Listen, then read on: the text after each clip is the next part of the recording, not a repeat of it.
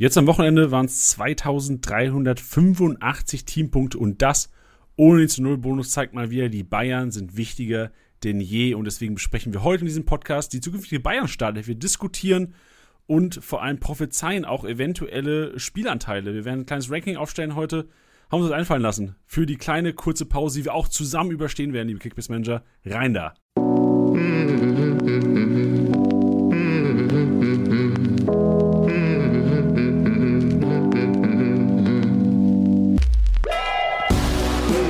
Spieltagssieger wie Sieger, der Kickbase Podcast.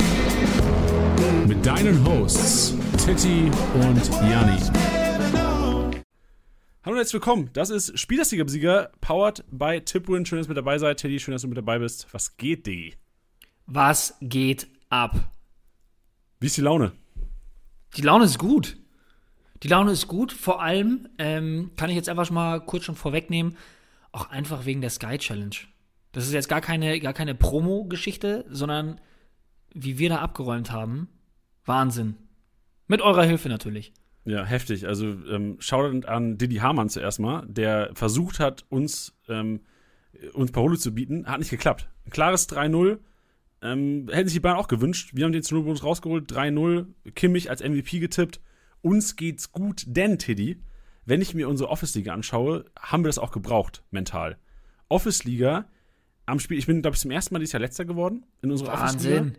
Letzter. So geil. Also wir sind, wir sind zwölf Manager in unserer Office-Liga von Kickbase und ähm, die, die zwei, denen ihr euer wöchentliches Vertrauen schenkt, haben an diesem Spielplatz den zehnten und zwölften Platz gemacht. Äh, letzter und vorvorletzter TD. Ähm, also ich kann gleich mal sagen, woran es bei, bei mir gelegen hat oder was ich glaube, woran es gelegen hat. Was ist bei dir denn schief gelaufen oder was ist denn, was hat denn geklappt und was nicht? Ähm, also, was bei mir geklappt hat, ist, dass sich endlich Rütter ausgezahlt hat. Äh, mit seinem Tor und 169 Punkten. Vor allem nach Einwechseln auch 169 Punkte, ne? Ja, deswegen, also ich. Aber ist ja auch schon relativ früh reingekommen für den Baumgarten, ne? Nach irgendwie 10 Minuten oder so. Ja. Hört sich so an nach Einwechslung und Tor 169 hört sich für jeden Kickbase-Manager erstmal an. Krank. Was für Rohpunkte sammelt der denn in kürzerer Spielzeit? Aber war ja leider nicht so. Ja, aber trotzdem kann sich das bei einer Niederlage sehen lassen. Ähm, deswegen, ähm, ja, hat mir das super, äh, super in den Kram gepasst. Äh, und ich hoffe, dass wir ihn jetzt auch zeitnah in der Startelf sehen. Ähm, und natürlich Alessandro Schöpf. In einer Liga habe ich ihn aufgestellt äh, und konnte meinen Augen fast nicht glauben, Krank. als ich nach dem Spiel 245 Punkte gesehen habe. Ähm, das war natürlich Wahnsinn. Ich glaube, alle, die auf Frankfurt gesetzt haben Freitagabend, konnten ihren Augen nicht trauen, was da passiert ist. Also Frankfurt mit mega Punktehoffnung reingegangen in den Spieltag. Ich glaube, jeder Kickbase-Manager, der 1, 2, 3. Ich habe teilweise Einsendungen gesehen von, von äh, Usern in den DMs, die irgendwie gesagt haben, Freitagabend, Freunde, ich lösche Kickbase, die halt irgendwie, was weiß ich, vier, fünf Freiburg, äh, Frankfurter aufgestellt haben und gedacht haben, die reißen die komplette Liga ab und sind im Grunde dann mit fünf Leuten irgendwie mit 200 Punkten raus. Das ist schon bitter so fürs Start ins Wochenende, aber ähm, auf jeden Fall auch Shoutout an alle. Leider nicht ich an diesem Wochenende. Ich habe ja weiterhin meine Bayern-Spieler Goretzka und Davies nur, die leider zugucken mussten. Aber Shoutout an alle, die krank auf die Beine gesetzt haben und es geschafft haben, über die Zeit viele Bayern-Spieler sich ins Team zu ermanagen, zu kaufen, zu ertraden. Denn das hat sich mal wieder gelohnt. Also wir haben echt gesehen, auch in unserer Office-Liga ging es dann nochmal äh, rund am Sonntagabend, was, Tab was Tabellenplätze angeht. Ja, das ist ja immer so das Tückische, wenn, wenn gerade diese, diese High-Performer, sage ich jetzt mal, äh, mit einem guten Matchup nochmal Sonntagabend spielen. Da guckt man Samstagabend vielleicht mal rein und denkt sich, oh, ich stehe ja ganz gut da. Und dann weißt du, ja, wenn du sie selber nicht im Team hast, dann weißt du, okay, die Freude ist nur kurz. Ja, aber deswegen ja auch das Thema heute, Tilly. Wir haben uns gedacht, Ja, wir sprechen einfach mal, weil ich, das, es wird, glaube ich, es ist relevant für jeden ambitionierten Kickbase-Manager, weil ich davon ausgehe, dass jeder ambitionierte Kickbase- Kickbase-Manager es geschafft hat, irgendwie ein, zwei Bayern sich ins Team zu holen, hoffentlich. Ähm, ob sie fit sind oder nicht, kann man ja darüber diskutieren. Aber wir sprechen heute auf jeden Fall natürlich dieses Maschinenraum, Elisas Rasenmäher, heute zum letzten Mal übrigens dabei, Elisas Rasenmäher in dieser, ähm, also nicht als Kategorie dabei, so den Rasenmäher wird es weiterhin geben, in welcher Form auch immer, werden wir dann nächste Woche sicherlich hier kommunizieren. Elisa aber heute zum letzten Mal dabei in unserem Podcast verlässt ja Kickbase, das letzte Woche schon angesprochen. Ähm, trauriges Thema, aber lasst es nochmal richtig genießen, dass wir hier einen Statistik-Approach heute haben. Und dann die Bayern-Startelf, oder beziehungsweise ähm, die Bayern-Startelf der Zukunft, werden wir einfach mal thematisieren, werden unseren Input dazu geben. Und Janis Einkaufswagen, bevor wir zu dem Ganzen kommen, ähm, bin ich echt happy, eine Sache zu announcen zu können, denn die Auflaufprämie, liebe Manager, die ihr hoffentlich jeden Tag einkassiert, Einfach in die App gehen, ihr kriegt sie sofort angezeigt. Maximal 100.000 äh, auf dein Konto täglich. Das ist ja sehr geil. Und es wird äh, in der Rückrunde die komplette Saison noch von dem nachhaltigen Banking-Anbieter Tomorrow präsentiert. Und dazu wird es auf jeden Fall in den, Wochen, in den nächsten Wochen noch mehr Infos geben. Also stay tuned, ladies and gentlemen. Tilly, bist du bereit für deinen Maschinenraum? Ich bin bereit. Schließ auf. Ich bin vollkommen bereit. Let's go. Tittys Maschinenraum.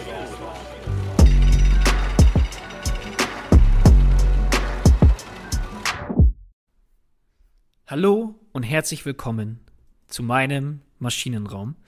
Hier werden die Spieler thematisiert, die am Wochenende Wahnsinniges geleistet haben. Na klar, kann man das immer an den Punkten sehen, aber es gibt auch kleine Aktionen. Ähm, es muss auch nicht immer nur auf dem Spielfeld passieren. Ähm, ja, ich möchte hier einfach so subjektiv, emotional aufarbeiten, was am Wochenende passiert ist. Meistens bediene ich mich, oder eigentlich selten bediene ich mich an der Top 11 aber ähm, dieses Mal muss ich es tun. Ich hoffe, Elisa hat den Ton, Ton ausgestellt, denn ich muss es, ich muss es einfach äh, mit reinpacken. Und das ist einfach der Rabono-Assist von Wimmer. Ja, nee, also ich weiß nicht. Ich, ich glaube, es ist. Wie unerwartet glaube, ist, war das Ding, Alter? What the fuck? Wirklich. Vor allem, äh, es, es, es muss mit rein. Also, wer mich kennt, weiß, dass wenn ein Rabona klappt, ähm, dann muss es mit in den Maschinenraum. Auf jeden Fall. Und die Sache ist, ich, ich blame ihn ja noch nicht einmal. Natürlich, wenn es klappt, ist immer geil. Aber selbst wenn er da nicht perfekt angekommen wäre, dass es kein Tor gewesen wäre, es macht einfach Sinn in dieser Situation. Weißt du, also es gibt ja Spieler, die, die trainieren das wirklich sehr oft und dann machst du es im Training oft und dann hast du Spaß dran. Ähm, und bevor er da das Gewicht wechselt, Standbein, um damit links das Ding reinzubringen, ist er so äh, um, um Welten schneller. Und deswegen fand ich es geil, dass er es gemacht hat. Es hat Sinn gemacht und es hat geklappt. Deswegen auf jeden Fall ganz, ganz oben im Maschinenraum. Heftig, ja. Also ich, ich weiß, wie sehr du, ähm, wie nennt man das, so Tiki-Taka liebst. Alles, was Tiki-Taka ist, liebt ja Tiddy. Und deswegen habe ich, ich habe mir schon gedacht, dass halt irgendwas kommt mit Wimmer. Aber schön, dass er, dass er die erste Maschine ist hier im Raum. Muss. Ähm, ich, ich, musste auch lachen. Ich hatte mit, mit, mit, einem Kumpel geschrieben, der hatte auch noch der, zu, dem, zu dem Spiel, hatten wir kurz so ein bisschen hinterher geschrieben und der meinte dann nur so, Wimmer nächstes Jahr bei Real Madrid. ja. ja. Haben schon Leute du, mit weniger, haben, haben schon Leute mit weniger äh, Trickserei zu Real gepackt. Ja, das stimmt wohl auch.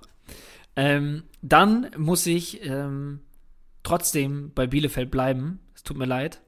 Ähm, denn Ortega, wir haben es alle gesehen, diese eine Parade am Ende, wie er den Ball da rausfischt, absoluter Oberhammer, wie er den da rauskratzt, weiß auch jeder, hält äh, Bielefeld damit ähm, im Spiel, beziehungsweise lässt, lässt Frankfurt nicht rein. Ähm, und da muss man dann dazu auch noch mal kurz erwähnen, weil dann ja auch viele uns doch geschrieben haben, so, äh, warum gibt das nur so und so viele Punkte? Das erkläre ich in dem Zuge auch noch mal ganz kurz. Ähm, es gibt ja in der Datenerfassung ganz klare ähm, ja, wie soll man sagen, so Maßstäbe beziehungsweise Happenings, an denen sowas bewertet wird, wie zum Beispiel im Stehen pariert, im Hechten pariert, festgehalten, zur Seite abgewehrt. Da gibt es ganz, ganz viele Qualifier, die dafür sorgen, dass dann so eine Bewertung eben entsteht. Es gibt aktuell noch keine subjektive Bewertung wie eine Glanzparade oder ähnliches. Ähm, die gibt es bei Sky einen, mit Buschi und, äh, und Wolf Fuß, wa? Die gibt's. Ähm, aber diese Bewertung gibt es aktuell noch nicht. Vielleicht auch gar nicht so schlecht bisher, weil subjektive Wertungen ja immer natürlich für Diskussionsstoff sorgen. Aber ähm, da sei euch auch auf jeden Fall gesagt, wir sitzen da auf jeden Fall an einer Lösung, wie zum Beispiel solche Aktionen in Zukunft oder in der kommenden Saison geiler bewertet werden können. Ähm, ja, dass, dass das entsprechend auch belohnt wird, sage ich jetzt mal. Das ja. nur so nebenbei. Und dann mache ich es noch ganz schnell. Ich muss nämlich Cedric Brunner noch reinschmeißen. Äh, bin ich gespannt, was, was Elisa noch dazu sagt, weil der hat einen Kostic so ausgeschaltet da auf der Seite. Ähm, und das muss man auch erstmal hinkriegen, weil der beackert einen 90 Minuten lang so enorm. Und der hat das richtig, richtig gut gemacht. Ähm, deswegen muss er auch auf jeden Fall mit rein. Ich bin froh, dass Elisa noch hier ist, weil ich glaube, sonst müssten wir alle so ein bisschen laut, äh, leiser machen, den Podcast, weil es sonst ein bisschen laut werden würde. Ich bin mal gespannt, ob die später überhaupt noch reinkommt, weil vielleicht hat sie das Mikro gerade schon. ja, schon. Die hat schon abgeschaltet mit Kickbase in ihrer letzten ja. Woche. Dann muss es natürlich sein. Gott sei Dank steht er nicht in der Top 10. Nico Schlotterbeck ist zurück nach seiner Corona-Infektion äh, und zaubert uns mal wieder 158 Punkte und einen dicken grünen Balken ins Spielerprofil. Das macht Spaß. Gerne mehr. Willkommen im Maschinenraum. Dann Der, wei- der weiß auch Geburtstagskind. einfach, ich, ich will ganz kurz noch zu Nico Stolberg sagen, der Bitte. weiß halt einfach auch, wie man Kickbase-Punkte macht. Ja, Der weiß wirklich, wie er Kickbase-Punkte macht. Vor allem, ich sehe immer diese, diesen riesen Abfall zu, also äh, riesen Punkteabfall zu Philipp Lienhardt. Philipp Lienhardt 85 Punkte, trotz zu null. Nico Stotterbeck 158. Sick. Also wirklich, der Kollege weiß genau, wie er für sich selbst und auch für seine Manager Kickbase-Punkte sammelt. Ja, ja, total. Deswegen, er ist so, er ist so wertvoll, sowohl für Freiburg als auch ähm, für, für, für die Kickbase-Manager. Wir hatten da ja auch in der PK noch kurz davor geredet, ähm, am Freitag, ähm, ob das jetzt wieder, ja, für Stabilität sorgt bei den, bei den Freiburgern. Und klar kann man jetzt drüber streiten, ob jetzt da ähm, Stuttgart der härteste Gegner war oder nicht. Aber äh, nichtsdestotrotz mit Flecken und Schlotterbeck da hinten, ähm, ja, das ist schon, schon eine Lebensversicherung da hinten. Safe. Äh, Du hast ja auch gesehen jetzt, wie es, also wir haben es, am letzte Woche haben wir gesagt, wir hoffen ja für die Freiburger, dass die beiden zurückkommen. Und du hast echt gemerkt, das ist echt eine, eine klar, über den Elfmeter hätte man sicherlich auch anders entscheiden können, also ob es eine klare Fehlentscheidung war, ist es nicht unser Business heute zu besprechen, so da gibt es sicher andere Fußball-Podcasts, wo ihr darüber mehr Informationen bekommt, wenn ihr mal richtig eine heiße Diskussion über sowas hören wollt. Aber ähm, trotzdem hast du gemerkt, so, da, da kam einfach nicht viel von Stuttgart, weil du diese Stabilität ist sowas von zurück mit dem Schlotterbeck, mit dem Flecken. Das macht echt was aus. Also ich glaube, Uphoff und wer hat davor gespielt? Gulde. Ähm, das ist schon mal ein leicht, ich, hab- ich sage nicht schon wieder Abfall, aber es ist auf jeden Fall ein Leistungsabfall gewesen in den letzten Wochen. Ja. Dann ähm, darf natürlich nicht fehlen das Geburtstagskind Josko Guardiol, der sich das größte Geschenk selber gemacht hat, nämlich mit dem 2 zu 0 gegen Wolfsburg. Eh schon eine richtig gute Partie wieder gemacht äh, in den vergangenen Wochen. Auch nur grüne Balken, der gefällt mir richtig, richtig gut. War auch keine einfache Partie für die Leipziger. Ähm, wurde auch mehrmals erwähnt beim, beim Kommentieren selber. Die Wolfsburger waren so hart in den Zweikämpfen, das ist super unangenehm, ähm, wortwörtlich spielzerstörend. Und ähm, ja, dass, dass die Leipziger das dann noch so gedreht haben, war eine, meiner Meinung nach eine Frage der Zeit, aber hätte auch irgendwann diesen Turn kriegen können. Oh weia, wie kriegen wir jetzt die Murmel da rein? Ähm, und daran kann man auch so ein bisschen zerbrechen. Ist nicht passiert und Guardiol, der sich dann, wie gesagt, äh, selber noch belohnt, nicht nur mit dem Tor, sondern wie er das auch, auch macht. Also zum einen, was macht er da vorne? Wahnsinn. Und dann, wie er dann auch noch abschließt. Wirklich ganz, ganz grandios. Ja. Fand ich mega. Man liebt es ja aus Manager-Sicht eigentlich immer, wenn, so, wenn du irgendwelche Verteidiger im Team hast, die einfach vorne rumwuseln. So, ich, er, hat- erinnert mich so ein bisschen an, was weiß ich, wer macht das? Also Guerrero hat das letzte Saison sehr oft gemacht, dass er irgendwie vorne rumgewirbelt hat. Und Guardiol, also generell, es gibt einige diese Saison, wir hätten, darauf bin ich jetzt nicht vorbereitet. So, da gibt es safe eine Liste von sechs, sieben Spielern. Meunier war auch teilweise vorne zu sehen diese Saison. Ähm, gibt sicherlich einige Abwehrspieler, die so einen Tordrang haben. Und das ist aus Kickbase-Sicht enorm wertvoll, weil du an sich ja für einen Verteidiger-Tor kriegst schon mal 100 Punkte. Da hast du einen Torschuss noch mit drin, dann ein Teamtor, also so ein 100, also je nachdem, stell dir vor, Verteidiger machen einen Fernschuss, du 120 Punkte mit einer, mit einem, mit einer Ballberührung. Ja, da würde ich Best einfach Case. aus dieser Saison die Beispiele äh, Ginter und Mavropanos mal reinschmeißen. Oh, Die waren auch viel Mafropanos, vorne das drin. den den ich als erstes genannt habe, ja, auch eine kranke Ja. Maschine.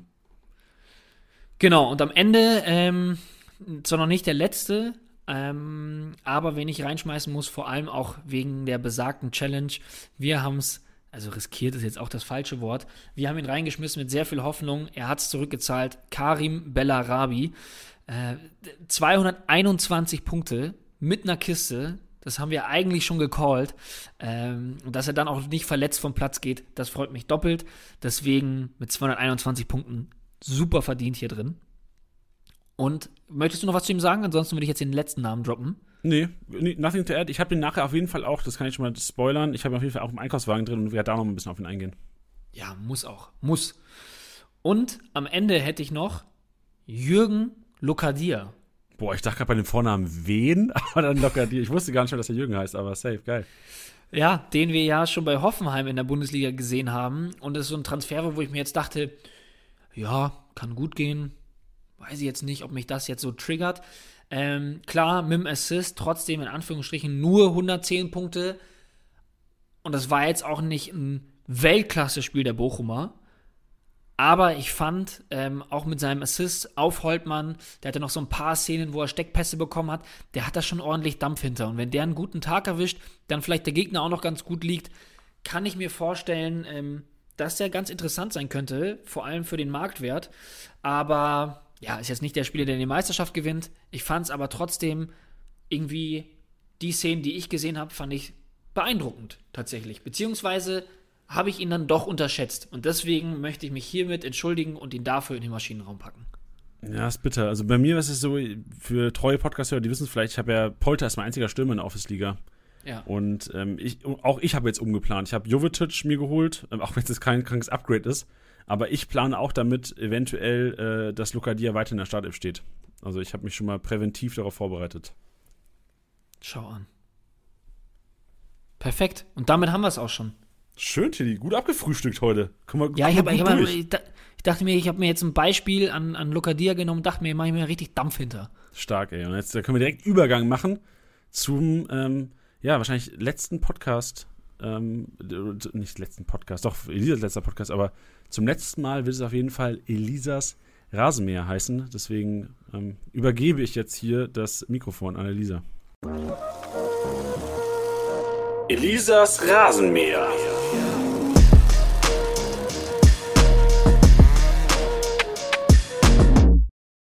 Ja, hallo, herzlich willkommen ein letztes Mal in meiner Garage äh, hier in Frankfurt dann. Also mal schauen, woher es dann in der Zukunft kommen wird. Ähm, tatsächlich bin ich ziemlich am Dampfen gewesen, während Titi seine ähm, Speech gehalten hat im Maschinenraum und ich werde äh, das auch nicht los. Also der Abwehrboss, der ist auch sehr preiswert heute, ähm, weil man einfach sehr, sehr viele Bielefelder und sehr viele Fürther hat und ähm, ja, ich habe mir die Podcast, äh, die letzte Podcast-Folge von mir äh, mir ein bisschen anders vorgestellt, aber ähm, ja, das ist halt einfach jetzt mal so. Der erste, nämlich beim Abwehrboss, ist der Gegner von Eintracht Frankfurt. Joachim Nilsson hat 140 Punkte gemacht.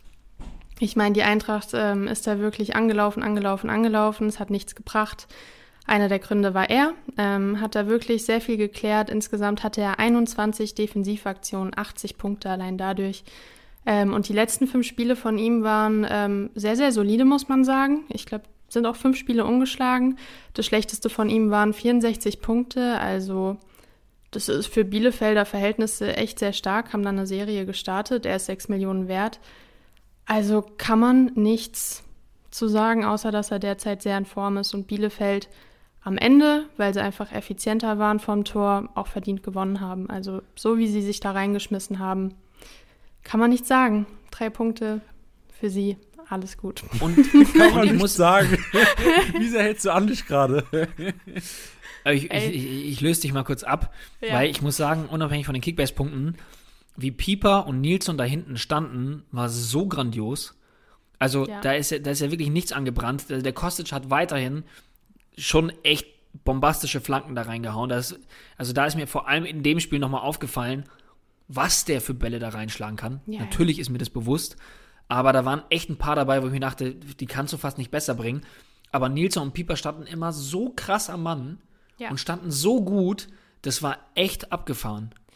Ja, ich, mich hat das Spiel tatsächlich ein bisschen an die Hinrunde erinnert, wo ich das die ganze Zeit im Podcast gepre ge gepredigt habe, ähm, dass Kostic zwar die Flanken mega geil reinbringt, aber wir derzeit halt außer ein Dika bei einer Ecke oder so oder ein Tuta keinen guten Abnehmer da haben und da kann man noch so viele Flanken reinschlagen. Wenn da halt ein Nilsson und ein Pieper stehen, dann wird das echt schwer, da irgendwie äh, ein Tor zu erzielen. Gut, Nummer zwei. Und da haben wir einen sehr, sehr überraschenden Spieler. Ähm, da würdet ihr nie drauf kommen tatsächlich. Es ist Linus Gechter, der für Niklas Stark in die Startelf gerückt ist.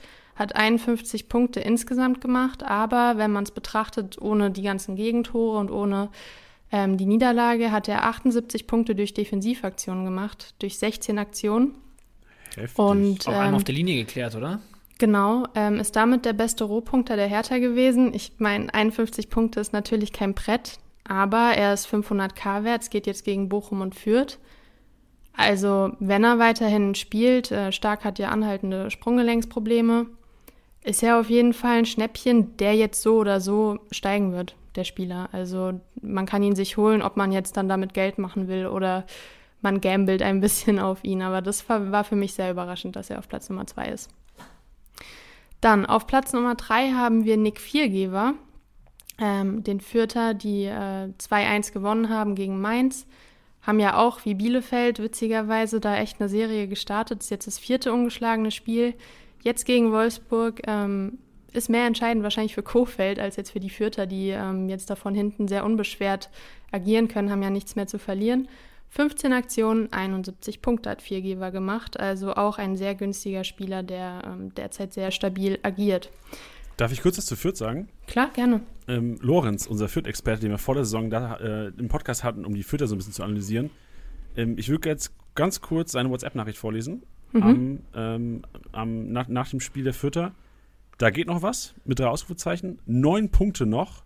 Neun Punkte aus den letzten sechs Spielen. Wir sind endlich angekommen. Und ich glaube wirklich, ähm, wenn die Fanbase, und Lorenz ist ein sehr kritischer Fürth-Fan, der hat am Anfang mhm. der Saison echt sehr kritisch die Fürther beleuchtet, wenn die Fanbase jetzt sogar daran glaubt teilweise, also ich bin gespannt auf den Fight. Ich, also ich glaube nur noch, dass die Fürther safe absteigen werden, aber ich ja. bin echt gespannt auf den, auf den Fight und lasse mich gerne eines anderen überzeugen, weil das wäre eine kranke Story. Mhm. Also ich fände es ja schön, ich finde es auch schön für die Fürther, dass sie jetzt wieder diesen minimalen Funken Hoffnung verspüren, weil sonst ist es ja echt sehr traurig, die ganze Rückrunde so zu spielen, ähm, als würde es sich gar nicht mehr lohnen. Also da fehlt einem dann ja automatisch die Motivation irgendwo auch. Also mal schauen, wie es sich entwickelt. Bin da auch sehr gespannt. Ähm, gehen wir weiter am Abwehrboss. Da haben wir auf Platz 4 den von Tiddy genannten Cedric Brunner. Und ich kann es einfach nur so unterschreiben, wie Tiddy es gesagt hat. Hat Kostic den Schneid abgekauft, ähm, teilweise in den Sprintduellen, wo man eigentlich sicher davon ausgeht, dass Kostic das gewinnt. Ähm, war Brunner wirklich immer am Start? Das hätte ich von ihm nicht gedacht. Ähm, auch 16 Aktionen hatte er, 70 Punkte dadurch, insgesamt 134 Punkte und ähm, ist auch die letzten fünf Spiele sehr solide unterwegs. Es geht jetzt gegen Gladbach, gegen verunsicherte Gladbacher, also wäre vielleicht auch ein Gamble wert, den Brunner sich ins Team zu holen. Auf Platz 5 geht es weiter äh, mit Alessandro Schöpf. Also die Bielefelder lassen nicht nach. so, so. Also rat einfach durch, wenn noch Bielefelder kommen. Wir haben es ja jetzt gecheckt, dass sie gut waren. Ja, also er, ich finde bei ihm nur, das muss ich noch sagen, ist sehr faszinierend, dass er hier im Abwehrboss drin ist. Ähm, zeigt, dass er wirklich da dieser Allrounder ist, der nach vorne und nach hinten sehr viel agiert. Und er hatte 20 Aktionen, 67 Punkte. Dann jetzt die Aber letzten. Sie, sorry, ganz kurze Frage. Du ja. hast das Spiel auch ganz gesehen, hast du ja. gesagt? Ja. Ähm, war, war sie Jades als Sechser oder war Schöpf Sechser oder haben die Doppelsechs gemacht? Die waren eigentlich durchgehend hinten. Also okay. kann ich jetzt gar nicht groß sagen, ob die dann nebeneinander agiert haben oder einer ein bisschen höher. Weil die Eintracht hatte, glaube ich, 70 Prozent Ballbesitz und größtenteils waren sie da am 16er hinten unterwegs. Dementsprechend wahrscheinlich halt auch von Schöpf der Abwehrboss dann auch. Okay, verstehe. Ja, Okay, dann die letzten Platzierungen sind Ito mit zwölf Aktionen, hat ja leider das Eigentor geschossen, aber sonst eigentlich ganz okay unterwegs gewesen. Auf Platz 7 haben wir Brooks, auf Platz 8 haben wir Maxence Lacroix, auf Platz 9 Max Christiansen und auf Platz 10 Meierhöfer, also noch zwei Führter auf den letzten zwei Plätzen. Die Lufthoheit und da haben wir jetzt, yay, ein Frankfurter, auch wenn man sich nichts von kaufen kann. ähm, 117 Punkte hat Yvonne Dieker gemacht insgesamt. Ähm, neun Luftzweikämpfe hat er gewonnen, 27 Punkte dadurch. Er war damit der beste Punkter von der SGE. Jetzt geht es gegen den VfB, also vielleicht ähm, sind da dann auch noch mal mehr Punkte drin. Also fürs ganze Ich bin richtig Team. gespannt auf Kalajdzic versus Ndika Kopfballduelle, weil Hinteregger wird er bestimmt nicht mehr spielen. Ja, stimmt. Dann Ndika versus Kalajdzic habe ich richtig Bock drauf zu gucken. Ich glaube, die werden beide dann ziemlich gut abschneiden, je nachdem, wie der VfB halt agiert. Wenn der VfB offensiv ist, wird es sich bestimmt 50-50 aufteilen, wer die Luftzweikämpfe gewinnt. Also ich kann mir vorstellen, dass die beide dann hier dabei sind. Ja. Okay, Platz zwei haben wir wieder ähm, Lukas Höhler. Und ähm, ich bringe das auf jeden Good Fall. Old friend. Ja, ich bringe das aber in Verbindung mit Marc Flecken, weil die letzten zwei Spiele, wo Flecken gefehlt hat, ich glaube, es waren ja zwei Spiele, war Höhler ja ähm, Maximum auf Platz 10, also sonst dann gar nicht dabei. Und ich habe das Spiel ja leider nicht ganz gesehen, aber ich könnte es mir vorstellen, dass es in Verbindung steht mit den Abschlägen von Flecken, ähm, weil die halt einfach ein Stück weit präziser kommen als jetzt dann von Uphoff davor. Ähm, 118 Punkte hat Höhler gemacht, sechs Luftzweikämpfe gewonnen. Ich sehe aber gerade die realtaktische Aufstellung und ich glaube, da kann man ganz gut ableiten, dass, warum Höhler eventuell auch so gut ins Spiel eingebunden war und warum er diesmal, also klar, sie haben ja sicherlich auch die Kopfballduelle gehabt haben, aber man sieht klar, dass Demirovic alleinige Spitze war und Höhler eigentlich auf Höhe Grifo Schade gespielt hat. Also quasi mhm. sich zurückfallen lassen hat, so ein bisschen. Und ich tippe mal, also sicherlich auch ein Teil davon, klar, Mark Flecken ist back, aber auch, wenn man sich den Live-Match anguckt, viele Pässe gegen gegnerischer Hälfte. Also ich glaube, der Kollege hat einfach mehr das Spiel auf sich gezogen und ist gar nicht was auch geil für die Zukunft ist, weil ich glaube, Demirovic hat sich auch so ein bisschen festgespielt, ja. ähm, dass der Kollege so ein bisschen, also kann man nicht Zehner nennen, aber doch, also vielleicht so ein bisschen. So eine ähm, hängende Spitze vielleicht? Ja, genau, so eine hängende Spitze gemacht und hat wirklich auf, auf einer Höhe, wenn man sich die radtaktische Aufstellung anschaut, auf einer Höhe mit äh, Grifo Schade agiert. Also fand ich sehr interessant. Okay, guter Take auf jeden Fall. Ähm, müssen wir dann mal in der Zukunft weiter beobachten. Dann äh, auf Platz 3 haben wir Martin Hinteregger, obwohl er nur eine äh, Halbzeit absolviert hat, hatte auch ähm, sehr viele Luftzweikämpfe gewonnen, fünf Stück an der Zahl, ähm, ebenso St. Just. Dann auf Platz 5 haben wir wieder Nilsson, auf Platz 6 Tuta, auf Platz 7 Paul Seguin, den man echt hervorheben muss. Der, ich glaube, Janni, du hast ihn auch zuletzt mal erwähnt irgendwo. Ich habe ihn überall aufgestellt. Ich habe wirklich in jeder, in der ah, Championship ja. habe ich ihn aufgestellt. Wir haben bei, All, äh, bei Kickbase vs. Sky aufgestellt. Also Seguin, da kann ich wirklich mal sagen, ich habe dran geglaubt. Stimmt, du hast ja auch die Vierter gegen Mainz predicted, gell? Ach, kein Ding, Digga. Ja, siehst du, Jani, so schlecht ist es doch gar nicht. Aber letzter Office-Liga, das bringt mir alles nichts.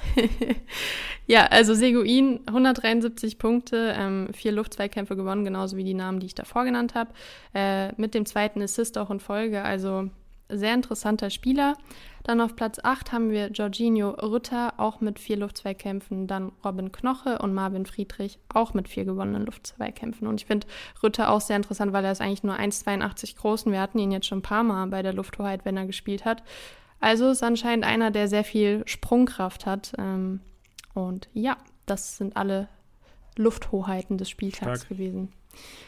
Passmaschine. Und ähm, da sind wir schon beim Thema des Podcasts und das ist nicht das erste Mal, dass ich so beginne. Ich glaube, letzte Woche war es RB Leipzig oder vorletzte Woche, dass es dann ja immer die Mannschaft ist, die so sehr dominant war, mit sehr viel Ballbesitz. Diesmal, hu, wen wundert's, Bayern München. 70 Prozent Ballbesitz, dementsprechend haben wir sechs Bayern-Spieler bei der Passmaschine. Und alle Leute, die sich gefragt haben, wie kann Kimmich bei nur zwei Vorlagen ähm, der MVP werden von einem Diaby, der einen Dreierpack geschnürt hat, ja, Kimmich ist in der Passmaschine Number One und ich kann schon vorwegnehmen, auch im Kreativzentrum. Also da wundert mich gar nichts mehr. Er hat 120 Pässe gespielt, also allein dadurch schon 120 Punkte gemacht, was, also ich würde schon die 120 Punkte so allein mitnehmen, klingt ja schon sehr schmackhaft. Auf Platz 2 haben wir Benjamin Pavard. Ähm, wie so oft läuft es anscheinend mehr über rechts bei den Bayern. Äh, hatten wir ja schon oft als Thema. Ähm, Gerade auch als Fonsi noch da war, wo wir dann gesagt haben, okay, Pavard sammelt mehr Rohpunkte. Ähm, hat 175 Punkte gesammelt, 80 Punkte durch Pässe. Auf Platz 3 ähm, macht Süle so ein bisschen den Upamecano anscheinend, ähm, auch 74 Pässe und äh, 154 Punkte. Und auf Platz 4 haben wir mal kurz den Bayern-Streak ähm, gebrochen, nämlich mit Florian Wirz, der 73 Pässe gespielt hat. Wundert einen aber auch nicht bei 67% Ballbesitz für Leverkusen, die ja auch 5-1 gewonnen haben ähm, wird es auch wieder mit 178 Punkten. Also auf jeden Fall eine Fackel gezündet da wieder. Es wundert mich aber tatsächlich, dass er in der Passmaschine drin ist, weil eigentlich so ein, also ich hätte eher gedacht, dass ein Antrich oder ähnliche eher für den Spielaufbau drin sind, er dann eher das Kreativzentrum ist. Aber dadurch, dass sie wahrscheinlich so viel Ballbesitz hatten und so tief in der gegnerischen Hälfte standen hat, wird es da auch sehr viele Pässe gesammelt. Ähm, also zu, auch, zu Leverkusen, ja? sorry, ich habe ganz kurz einen Take zu Leverkusen noch. Ähm, mhm. Und zwar, was ich bei Leverkusen interessant war, war zuerst mal die Aufstellung, dass sie quasi äh, 4-1-4-1 gespielt haben. Mhm. Und da sieht man, also sie haben, ähm, Frimpong war krank offensiv, Bakker jetzt nicht so krank offensiv, aber ja, da, auch da habe ich mir die Realtag-Aufstellung angeguckt. Und du siehst, dass ähm, im Grunde also 4-1-4-1, also wirklich dann quasi die, ähm, was ist das, Bellarabi, Adli, Wirtz, ähm, Diaby hinter Schick. Und mhm. du siehst, dass Diaby ähm, im Grunde der offensivste war von den vier und Wirtz der defensivste von den vier. Bedeutet, der Kollege hat sich so viel im Mittelfeld die Bälle geholt. Also ähm, ich, ich kann natürlich nicht prophezeien, dass Leverkusen weiter mit ähm, 4-1, 4-1 spielen wird, weil dann wahrscheinlich auch die Möglichkeit eines, was Aranguiz wird sicherlich wieder bei 100% sein nach der kurzen Pause. Ähm, aber wenn es so sein sollte, kann ich mir schon gut vorstellen, dass Wirtz, wenn er sich weiter so die Bälle holt, Ähm, mhm. Zum ersten Mal, glaube ich, dass Andrich auch weiterhin so gut punkten könnte als alleiniger Sechser quasi als Ballverteiler. Aber Wirtz, der sich die Bälle dann auch erholen muss und gar nicht so arg warten muss, bis Aranguiz und ähm, oder ähm, klar, Demirbay ist wahrscheinlich auch zurück. Wahrscheinlich wird Demirbay auch die Doppel-6 spielen. Ja. Aber bin mal gespannt. Ähm, das ist auch sicher ein Topic, was man ausdiskutieren könnte in den nächsten Wochen. Aber das ist auf jeden Fall eine Erklärung dafür, dass Wirtz sich so viele Bälle geholt hat oder so viele Punkte gemacht hat, weil Wirtz sich einfach die Bälle holen musste. Weil da sonst kein Connector war wie in Demirbay.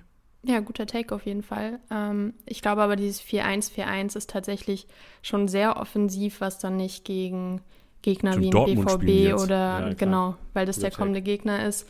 Ähm, da glaube ich schon, dass es dann ein bisschen anders ausschauen wird, weil gegen Augsburg wollten sie wahrscheinlich das Spiel sehr stark an sich reißen, ein bisschen all in gehen und das hat ja hervorragend hat geklappt. geklappt. ja.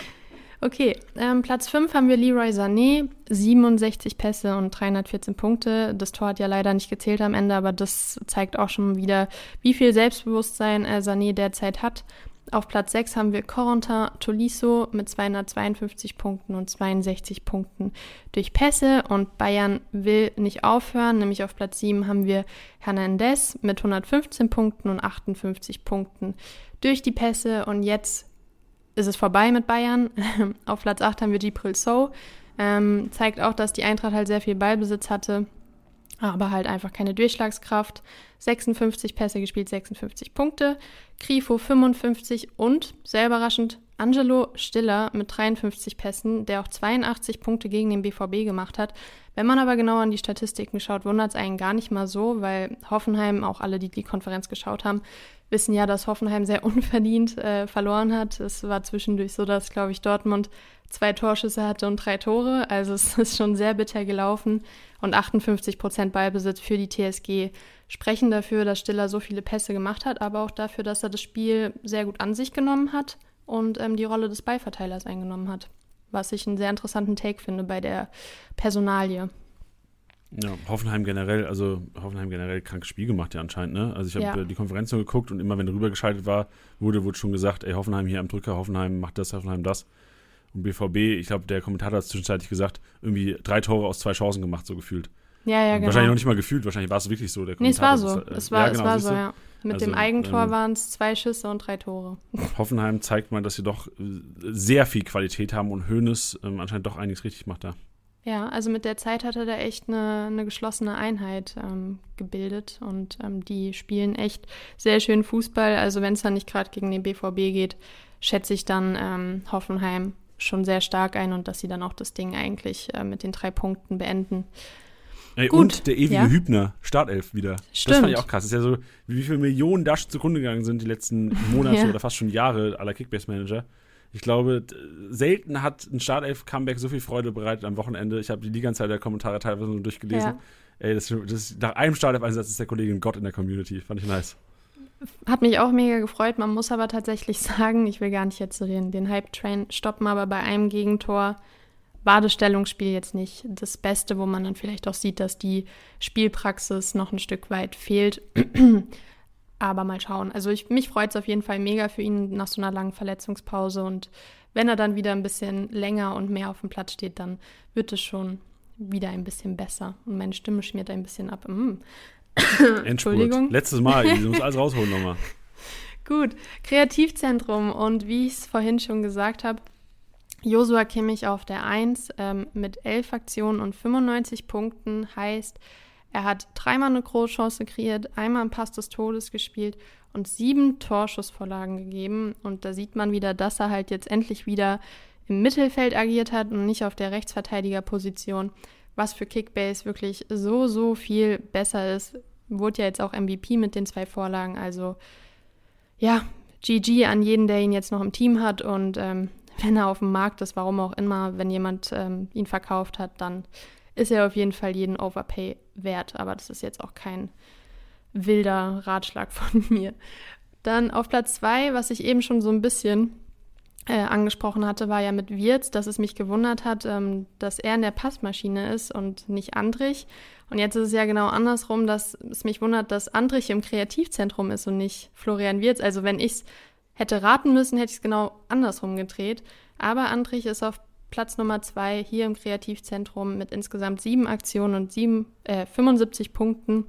Äh, 240 Punkte hat er insgesamt gemacht, hat ja auch einen Assist gesammelt und er ist 13 Millionen wert. Also ich glaube, er spielt sich da jetzt langfristig fest und ist auf jeden Fall für diesen Marktwert ein No-Brainer. Also ich finde, der spielt sich echt da gut ein.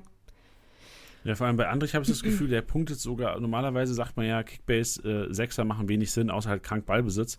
Und bei Andrich ist es, also ich will jetzt nicht sagen, das ist eine Ausnahme von diesem Gesetz, weil ich ja eigentlich auch der bin, der das Gesetz immer wieder predigt.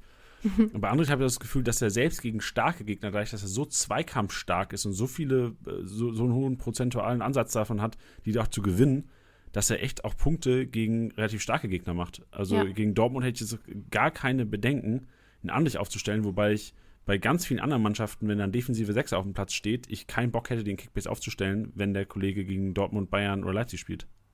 Stimmt. Ja, guter Take auf jeden Fall. So, auf Platz 3 haben wir Corentin Tolisso ähm, mit 6 Aktionen und 60 Punkten. Auf Platz 4 Serge Gnabry ähm, mit 6 Aktionen und auch 60 Punkten. Also die Bayern waren da vorne ja wirklich sehr viel unterwegs. Tolisso für den Marktwert auch ein ganz heißes Eisen derzeit auf dem Transfermarkt. Also schlagt da auf jeden Fall zu.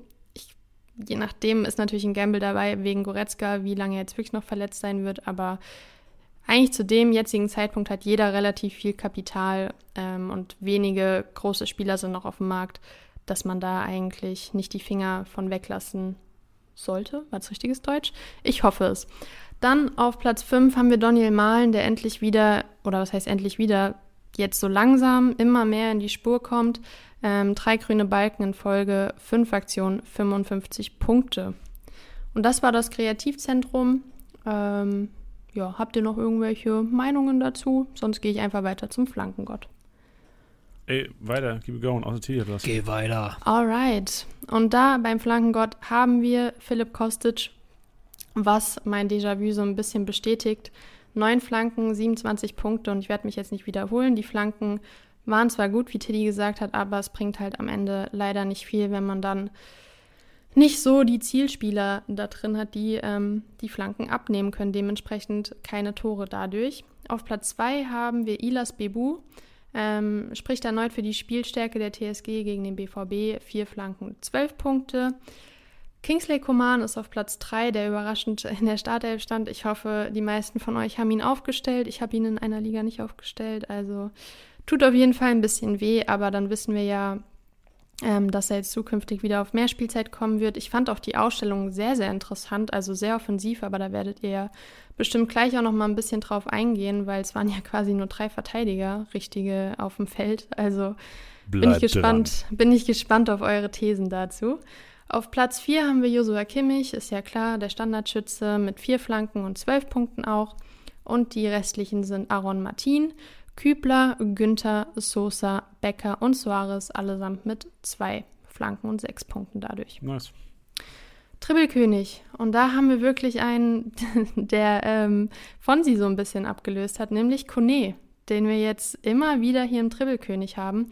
Ähm, war auch der beste von den Gladbachern mit 196 Punkten und ist einer der wenigen, ja, wo man vielleicht noch so ein bisschen das Aufbäumen spürt, hat ja auch das Tor geschossen, ähm, aber insgesamt würde ich bei Gladbach derzeit ein bisschen vorsichtig sein. Nächstes Spiel wird, glaube ich, auch ein bisschen entscheidend sein, ähm, ob dann Hütter bleibt oder nicht. Insgesamt hat Kone sechsmal einen Gegner ausgetribbelt und 30 Punkte dadurch. Ähm, auf Platz 2, beziehungsweise eigentlich auch auf Platz 1, weil es gleich viel ist. Ich habe immer nur das Ranking hier so drin mit den Platzierungen. Frimpong auch sechsmal ausgetribbelt, 30 Punkte dadurch. Und die weiteren sind Angelo Stiller schon wieder. Ähm, hat anscheinend echt ein sehr starkes Spiel gemacht. Mit fünfmal ausgetribbelt und alle weiteren haben viermal ausgetribbelt, nämlich Lindström, Tillmann, Wirtz, Koman, Kimmich und Sané. Und dann haben wir noch auf dem letzten Platz Wimmer mit dreimal ausgetribbelt, der halt, wie ihr schon gesagt habt, ein mega starkes Spiel gemacht hat und der für mich äh, in der nächsten Saison nicht mehr. Ey, nein, das meine ich wirklich ernst, der war crazy. Der war richtig Ich gut. weiß, ich merke nur an deiner Stimme, wie schwer es dir fällt. Aber ist ja auch, ist ja auch authentisch. Ja, also ich, ich, es würde mich jetzt wundern, wenn ich da mega happy drüber wäre, wenn man da so einen Rabona kassiert, aber ist ein wirklich talentierter Spieler. Also den sehe ich nächstes Jahr eigentlich nicht mehr bei Bielefeld. Bei der Eintracht. Sondern bei Real Madrid. Okay, ist Genau. ja auch krank. Noch kranker. Ob Eintracht oder Real, ist doch eigentlich egal. Siehe, siehe Jovic. genau. Gut, und dann haben wir noch die zwei letzten Kategorien. Einmal torhungrig, da haben wir auf Platz 1 zusammen zwei Spieler. Ähm, Lewandowski, der sechsmal aufs Tor geschossen hat, aber es nicht geschafft hat, ein Ding über die Linie zu drücken. War eine Ähm, Fluppe. Ja, sehr schwach auf jeden Fall. Würde ich auch zum Verkauf raten. Also wer so, wer so viele Dinger vergibt, weiß ich nicht, ne? Ähm, auf Platz 2 Leroy Sané, beziehungsweise auch auf Platz 1, sorry, ich lerne nicht draus. Ähm, auch mit 60, 60 Punkten durch sechs Torschüsse, ähm, hat ja auch ein Ding gemacht. Also sehr stabil. Ähm, auf Platz 3 haben wir Anton Stach mit fünf Torschüssen. Ähm, ich glaube, ich habe es schon mal erwähnt oder in einem Stream. Ist für mich wirklich so der beste Rohpunkter der Mainzer. Fünf Torschüsse sprechen ja auch für sich. Ähm, hat jetzt auch die ähm, Freistöße übernommen, also hat einen direkten Freistoß da ja auch ja so an den Keeper und dann an die Latte geschossen. Also gute Schusstechnik. Ähm, auf Platz 4 haben wir Bellarabi mit fünf Torschüssen. Die Theorie von letzter Woche, die Traufröhr-Theorie, dass äh, Bellarabi einfach mal äh, draufschießt, geht jetzt also die Woche auf. Ist diesmal auf Platz 4 auch mit fünf Torschüssen, wenn ich es nicht schon gesagt habe. 221 Punkte. Genau, that's it. Die anderen haben alle auch fünf Torschüsse, also Thomas Müller, Gnabry, Indika Boré, Ritter und Neuhaus. Schön.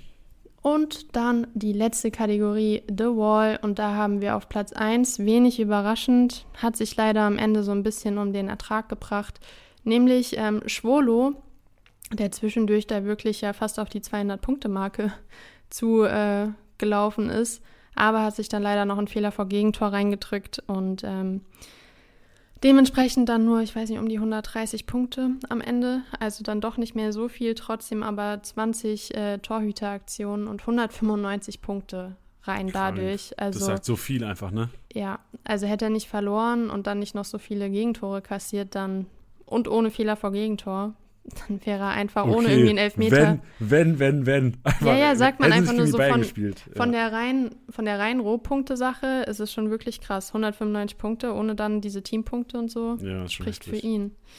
Okay, ähm, auf Platz 2 haben wir Gikiewicz mit 12 Aktionen, 115 Punkte. Ortega, 11 Paraden oder 11 Defensivabwehraktionen, 95 Punkte. Zentner, 11 und 80 Punkte. Schwebe mit 80 Punkten. Radetzky, 75 Punkte. Trapp, 60 Punkte. Müller, 60 Punkte. Riemann, 55 Punkte. Und that's it, weil ich habe hier noch auf Platz 10 Viergeber, weil ähm, da auch noch die Geklärt-Aktionen mit reinspielen ähm, bei den. Torhütern. Aber der hat äh, zwölfmal anscheinend nur geklärt. Dementsprechend ist er hier äh, auch bei den Torhütern dabei, ähm, was ich davor nicht gesehen habe. Was auf jeden Fall zeigt, dass also Schwolo und Gikiewicz haben am meisten kassiert, aber haben dafür auch gut gehalten. Ähm, sind ja, wie gesagt, die ersten zwei. Also es ist nicht immer so schmerzhaft, ähm, gegen gute Teams einen Torhüter aufzustellen, sondern kann auch sich am Ende ganz gut auszahlen.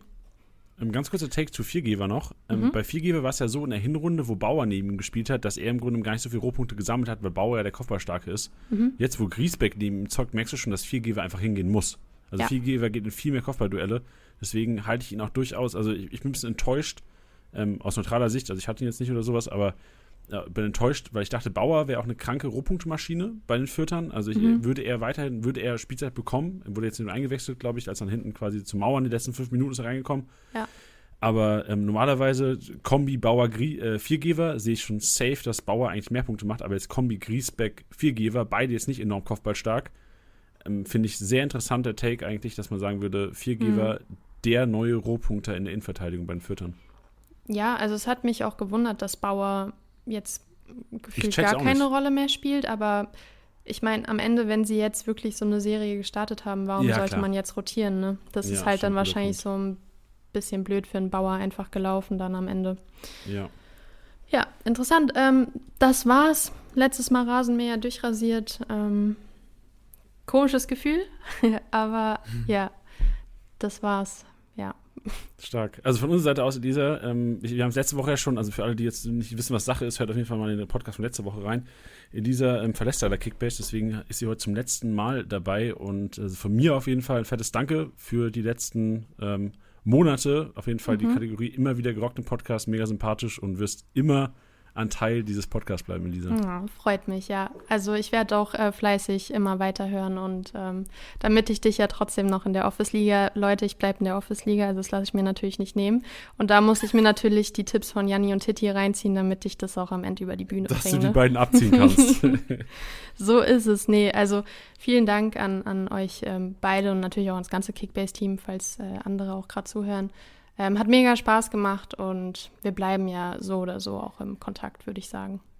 Auf jeden Das Fall. ist immer das Schöne, das ist das Schöne, was man so nach dem Abi ge gesagt hat oder sowas. Dann immer dieses, du bist ja nicht aus der Welt. Ja, und dann so drei Jahre nichts voneinander gehört. Nein, aber jetzt leg mal kein Auge. Das wird, glaube ich, jetzt nicht so Nein, sein. so meine ich das nicht. Ich meinte dieses, dieses, es ist jetzt nicht, als würdest du in eine andere Zeitzone reisen, ähm, sondern du bist ja trotzdem immer noch da. Du gibst uns die Expertentipps zu Frankfurt, die wir dann hier mal durchsickern lassen. Yes, sir. Ähm, Start Und- ist freitags, 17 Uhr, Kickbase äh, Pressekonferenz auf Twitch. Ey, ich sehe Janni so hart immer mal so WhatsApp In- aufploppen. In so. deinen du- DMs, wollte ich schon sagen. den, den musst du Freitags. nächste Woche musst du ihn blockieren. Hab dann Ey, so richtig viele User. Nachrichten. Ja. Ja. Ja, das wird schon. Du weißt jetzt übrigens, wenn ich dir in Zukunft schreibe, dann weißt du, ähm, was gemeint ist, wenn ich sage, Frage für einen Freund. Genau. Ihr wechselt euch dann immer einfach nur ab, ne? Ja, genau. Ja, genau. Ja. Du, wie geht's denn eigentlich? Da, wo wir gerade schreiben, ähm, Ey, wenn ihr mir nur Freitag schreibt, bin ich beleidigt. immer ja, okay, vor dann den schreiben wir halt auch. Samstag oder Sonntags, wenn es nicht gestimmt hat. Ja, klingt gut, klingt gut. Finde ich, ähm, ist ein guter Plan auf jeden Fall. Schön. Elisa, dann ähm, schöne letzte Arbeitswoche wünsche ich dir noch. Und, Danke, ähm, danke. Ja. War Okay. schön. Bis dann. Ciao, ciao. Mach's gut. Tschüss. Tschüss. Mensch, Chili, jetzt sind wir wieder alleine, wa? Hey, jetzt müssen wir hier jetzt so ein emotionales Auffangnetz basteln für alle Zuhörer. Wollen wir so äh, Meditationsmusik eine Minute einspielen oder sowas? nee, aber wir haben, wir machen einfach weiter, wir versuchen einfach, vielleicht vergessen die Hörer ja auch schnell jetzt den emotionalen Abschied und ähm, planen direkt mit dem nächsten Thema, denn jetzt geht's ans Eingemachte, die Bayern-Startelf. Und hier gerade während unserer Aufnahme kam schon die Meldung, Süde verlängert nicht ähm, beim FC Bayern, verlässt den FC Bayern im Sommer. Ähm, ist auf jeden Fall eine Info, die direkt einfließen wird in unsere Analyse. Ähm, wir haben uns gedacht, wir bauen das Ganze einfach mal positionsgetreu auf, weil es einfach ähm, A, wahrscheinlich alles formationsabhängig ist, weil wir haben jetzt am Wochenende gesehen, eine Formation ausgepackt, die, ähm, glaube ich, noch nie so gespielt wurde beim FC Bayern, mit dieser, mit dieser Offensivlast quasi äh, Koman, Gnabry auf, auf, auf den Flügeln quasi, also drei, was war es, drei, eins, also ich, ich weiß noch nicht mal, ob Tolisso quasi wirklich Doppelsechs war, weil Tolisso war ja auch teilweise wirklich dann mit, mit Müller, Sané auf einer, auf einer Höhe teilweise gewesen. Ja. Ähm, also es war ähm, eine starke Sache, fand ich, weil man direkt wusste, okay, die Bayern fahren nach Berlin, um die einfach ähm, zu killen. Fahren nach Berlin und die fahren da, ey, wir hauen Offensive raus, uns ist scheißegal. Ähm, fand ich richtigen Take als Kickbase-Manager auch geil, weil Kickbase-Manager jetzt krank profitiert haben. Trotzdem jetzt die Frage, Tiddy, und ich falle einfach mit der Tür ins Haus. Wie geht das weiter? So, welche Formation können wir erwarten oder wird es wöchentlich ein Gamble zukünftig, weil die Alternativen jetzt langsam alle wieder zurückkommen? Also, ich fange mal an, einfach mit, mit meiner subjektiven Einschätzung.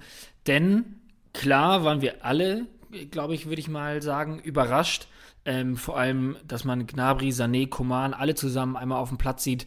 Ähm, dass man jetzt keinen auserkorenen Außenverteidiger hat. Ähm, das ist letztendlich aber deswegen nicht so krass überraschend. Wir plädieren da die ganze Zeit ähm, für, beziehungsweise weisen darauf hin, dass Nagelsmann eigentlich sehr, ähm, ja, wie soll man sagen, sehr ehrlich ist in seinen PKs und auch nicht mehr so diese krasse Geheimnistuerei macht, die, die er auf jeden Fall mal hatte und die man sonst eigentlich auch bei den Bayern gewohnt ist. Denn er hatte gesagt ähm, zur Personalie Kimmich, ja, man, man, man könnte ihn wieder auf die Sechs stellen, aber ähm, wenn es Upamecano und Hernandez noch nicht schaffen sollten, dass man ihn ähm, als Rechtsverteidiger einsetzt oder sogar in die offensivere Variante mit ähm, den Joker-Rollen. Das hatte er gesagt gehabt. Das heißt, er hat das selber eigentlich schon so ein bisschen angeteasert. Das ist aber so dieser Klassiker, ähm, dass man sich denkt, naja, gut, aber er macht's halt nicht. Hat er jetzt aber gemacht. Und ich glaube nicht, dass wir diese Aufstellung noch so oft sehen werden. Ich glaube, es ist ein gutes Mittel, vor allem jetzt so gegen die Hertha, ähm, die man trotz der Abwärtsspirale wahrscheinlich nicht unterschätzen darf. Ich glaube, auch ein Nagelsmann weiß das auch, weil man darf nie reinkommen in dieses Gefühl von, ja, wir spielen ja gegen den leichten Gegner, die machen wir jetzt eben weg. Mein bestes Beispiel ist dafür ähm, Bayern gegen Augsburg in dieser Saison. Da haben sie nämlich dreimal umgeguckt, als die richtig Gas gegeben haben, denen auf den Füßen standen und ähm, ja, dagegen angehalten haben. Und ich glaube, dass das Nagelsmann weiß. Das war, glaube ich, ja, Präven eine Präventivmaßnahme sozusagen. Und das hast du ja gemerkt, ab der ersten Minute, wann hat Tolisso das, das Abseitstor geschossen? Dritte Minute, zweite, dritte Minute. Das war ja ein Überfall. Also die haben die ja, kennst du diese, diese Internetvideos von dieser Druckpresse? Ja, Mann. so Sachen ja, drunter tun. Oh, so habe ich mir das vorgestellt, nur Ja, mit dem geil. Hertha-Wappen unten drin. Ähm, und man muss sagen, fairerweise hatte Hertha zwischenzeitlich Ansätze, wo man gesagt hat, yo, das sieht ja ganz gut aus. Also in der ersten Halbzeit gab es eine kurze Phase, wo Hertha besser reingekommen ist, auch hin und wieder mal eine Chance hatte mit Belfodil, äh, Maolida, der mir eigentlich ganz gut gefallen hat, für die Umstände, dass sie, dass sie so gegen Bayern gespielt haben. Oder gegen solche Bayern, so muss man es ja eher formulieren. Und ich glaube, dass das einfach ein Mittel war, um da direkt die kleinste Möglichkeit von Hertha direkt im Keim zu ersticken. Und ich glaube nicht, dass wir so eine, so eine Aufstellung gegen Leipzig oder Dortmund nochmal sehen werden. Ja, sehr guter Als Tipp. Beispiel. Genau, und ich glaube auch, dass wirklich das äh, nicht bei 100% sein für Upamecano da eine Riesenrolle gespielt hat. Also ich glaube, bin mir schon relativ sicher, dass, weil, also die ganze Woche wurde auch anscheinend Dreikette ähm, trainiert, also diese Formation wurde schon die ganze Woche trainiert. Und Upamecano, ähm, ich glaube, das weiß nicht, ob das ähm, so publik ist an sich, aber der ist Vater geworden auch in den letzten Wochen oder in den letzten Tagen und hat dadurch auch viele Einheiten verpasst. Also bedeutet, ähm, ich glaube, jetzt nach der Pause, wenn Upamecano bei 100% sein wird, wird die Verteidigung eigentlich schon sein. Hernandez links, das wissen wir jetzt auch, glaube ich, auch ein ganz gutes Learning aus der Geschichte. Richards keinen hohen Stellenwert bei Nagelsmann, wäre so mein Take aus, den, aus der Entscheidung bei der PK auch schon völlig unten durch gewesen, so gefühlt. Und auch da, und auch da Ja. übrigens spannend, ähm, ich hatte ja zum Beispiel gedacht, dass er als Linksverteidiger startet. Ja, Ähm, zu dieser Fehlentscheidung stehe ich auch. Aber was ich dann spannend fand, ist, dass er bei einem Stand von 2 zu 0 in der 69. glaube ich war es, ähm, kam. Und der ist ja 1 zu 1 gewechselt mit Koman. Also Ja. da wurde dann nicht auf Viererkette umgestellt oder sowas, sondern der hat ja offensiv auch gespielt. ja, linker Joker quasi. Genau, deswegen dachte ich mir vielleicht, ja, ich, ich fand ihn sogar noch offensiver. Also ich hatte den hinten in den Defensivaktionen gut, von Hertha kam auch nicht so allzu viel, aber ähm, fand ich dann auch spannend, dass er da so offensiv eingesetzt wurde. Ja, genau, aber wenn wir jetzt, ähm, was das wollen wir heute vor allem ja machen, irgendwie vorausblicken, würdest du auch mitgehen und sagen, die Viererkette wird wahrscheinlich in den nächsten Wochen so aussehen, dass Hernandez links, Süle, Upamecano Mitte und äh, Pavard rechts, gerade wenn es jetzt gegen Leipzig und Co. geht. Ja, würde ich mir auch Also so sollten vorstellen. alle fit werden und Upamecano gehe ich mal davon aus, einfach jetzt, dass er vor allem jetzt nach der kurzen Pause den Trainingsrückstand wieder aufholen wird. Ja, ich hatte auch das Gefühl, dass bei diesen paar Momenten, die Hertha hatte, wo sie dann echt schnell umgeschaltet haben, ähm, dass sie damit dann auch Probleme hatten. Und wenn ich mir dann, ähm, ja, das Spiel von beispielsweise Leipzig anschaue, die das auf jeden Fall können, glaube ich nicht, dass man das riskiert ähm, mit so einer Aufstellung. Das kann ich mir nicht vorstellen. Ja, genau. Gut. Um kurz die anderen Personalien in der Abwehr zu besprechen. Also erst muss man mal sagen, ähm, Pavard, wir haben es vorhin schon kurz angesprochen, Rohpunkte-Monster dieses Jahr. Also ich kann mir gut vorstellen, dass wenn Hernandez links spielt und Pavard rechts, weiterhin Pavard bessere Punkte machen wird. Also sollte irgendjemand in der Community vor der Entscheidung stehen, würde ich da schon Richtung Pavard plädieren. Ähm, hätte man vor der Saison sicherlich auch nicht so wahrgenommen. Ähm, dann, wenn man sich zwischen Süd und Upamecano entscheiden müsste, würde ich auch klar Richtung Upamecano gehen. Man hat gesehen, wo der Spielaufbau quasi ist. Wenn Upamecano in der Viererkette ist, ist Upamecano nun mal der, der die Bälle verteilt. Klar, gestern mit dem Fehler vor Gegentor auch völlig zu Recht. Also der Kollege war nicht auf dem Schirm. So, ich glaube, die Pause wird ihm auch nochmal gut tun. Ähm, und dann wird auch sicherlich Upamecano wieder ein fester Bestandteil sein der Innenverteidigung. Wenn dann Davies zurückkommt, kommt sicherlich Davies oder hoffentlich Davies zu einem Zeitpunkt zurück, wo Bayern ähm, wahrscheinlich nur noch englische Wochen hat. Und dann wird sicherlich nochmal neu gegambelt. Also kann ich mir gut vorstellen, dass generell eine kleine Rotation stattfinden wird. Das heißt, Hernandez, Süle, Upamecano, also Pavard, Davies sehe ich dann als gesetzt. Also ich glaube, dann wird ähm, Pa- Pavard, ähm, Süle, Hernandez, Upamecano, ähm, wahrscheinlich dann eher Süle, Hernandez, Upamecano so ein bisschen zwei aus drei machen. Also ich glaube, dann Ja. gibt es kein festes Ranking, wo man eigentlich sagen müsste, Hernandez mit Linksfuß vielleicht eher gesetzt sogar und dann das Duell Süle Upamecano. Jetzt mit Süle Abschied, vielleicht sogar noch mehr Spielzeit für Upamecano, gerade durch diese Entscheidung jetzt, wo die Bayern wissen, okay, wir planen nicht mit Süle nach dieser Saison. Kann ich mir zum einen ganz gut vorstellen. Andererseits, ähm, wenn ich mich richtig erinnere, da bin ich mir jetzt gerade nicht zu 100% sicher, aber als der Upamecano-Abschied in Leipzig schon, bekannt war, da weiß man jetzt natürlich auch, wie weit Nagelsmann ähm, involviert war. Aber da hat Upamecano auch durchgehend bis zum Ende weitergespielt, wenn ich mich recht entsinne. Ey, glaube ich. Und vor allem Boateng hat ja auch weitergespielt nach seinem Abschied. Ähm, aber ich glaube, in beiden Fällen war der Ersatz nicht so hochwertig. Ja. Also ähm, ja, ich das, glaube, das, das, das, das stimmt auch. Also ich glaube schon, dass also ich glaube nicht, dass es viel ab. Also Süle wird sich weiterhin lohnen auf jeden Fall. Also er wird auch weiterhin seine Startelf-Einsätze bekommen.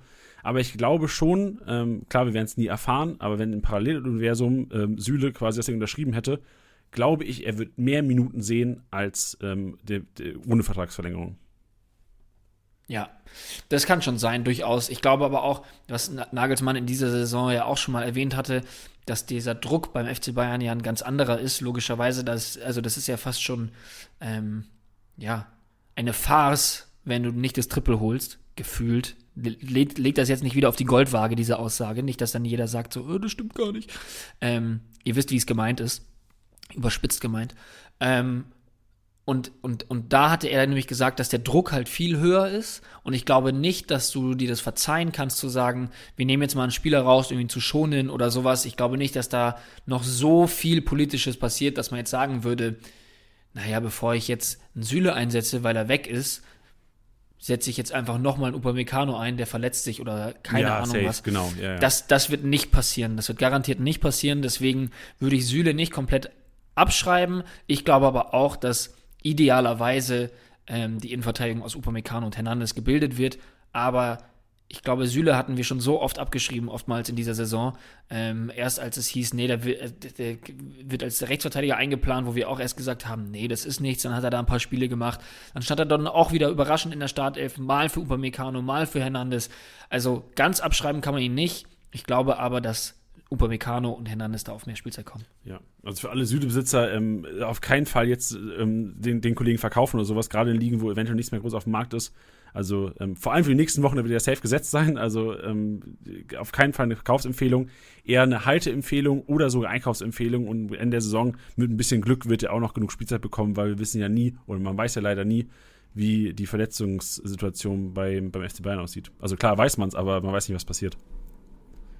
Dann äh, zu Richards haben wir schon was gesagt. Stanisic, Njansu, ähm, siehst du Spielzeit oder eher mal nur, wenn ähm, Verletzung oder Schonung ansteht?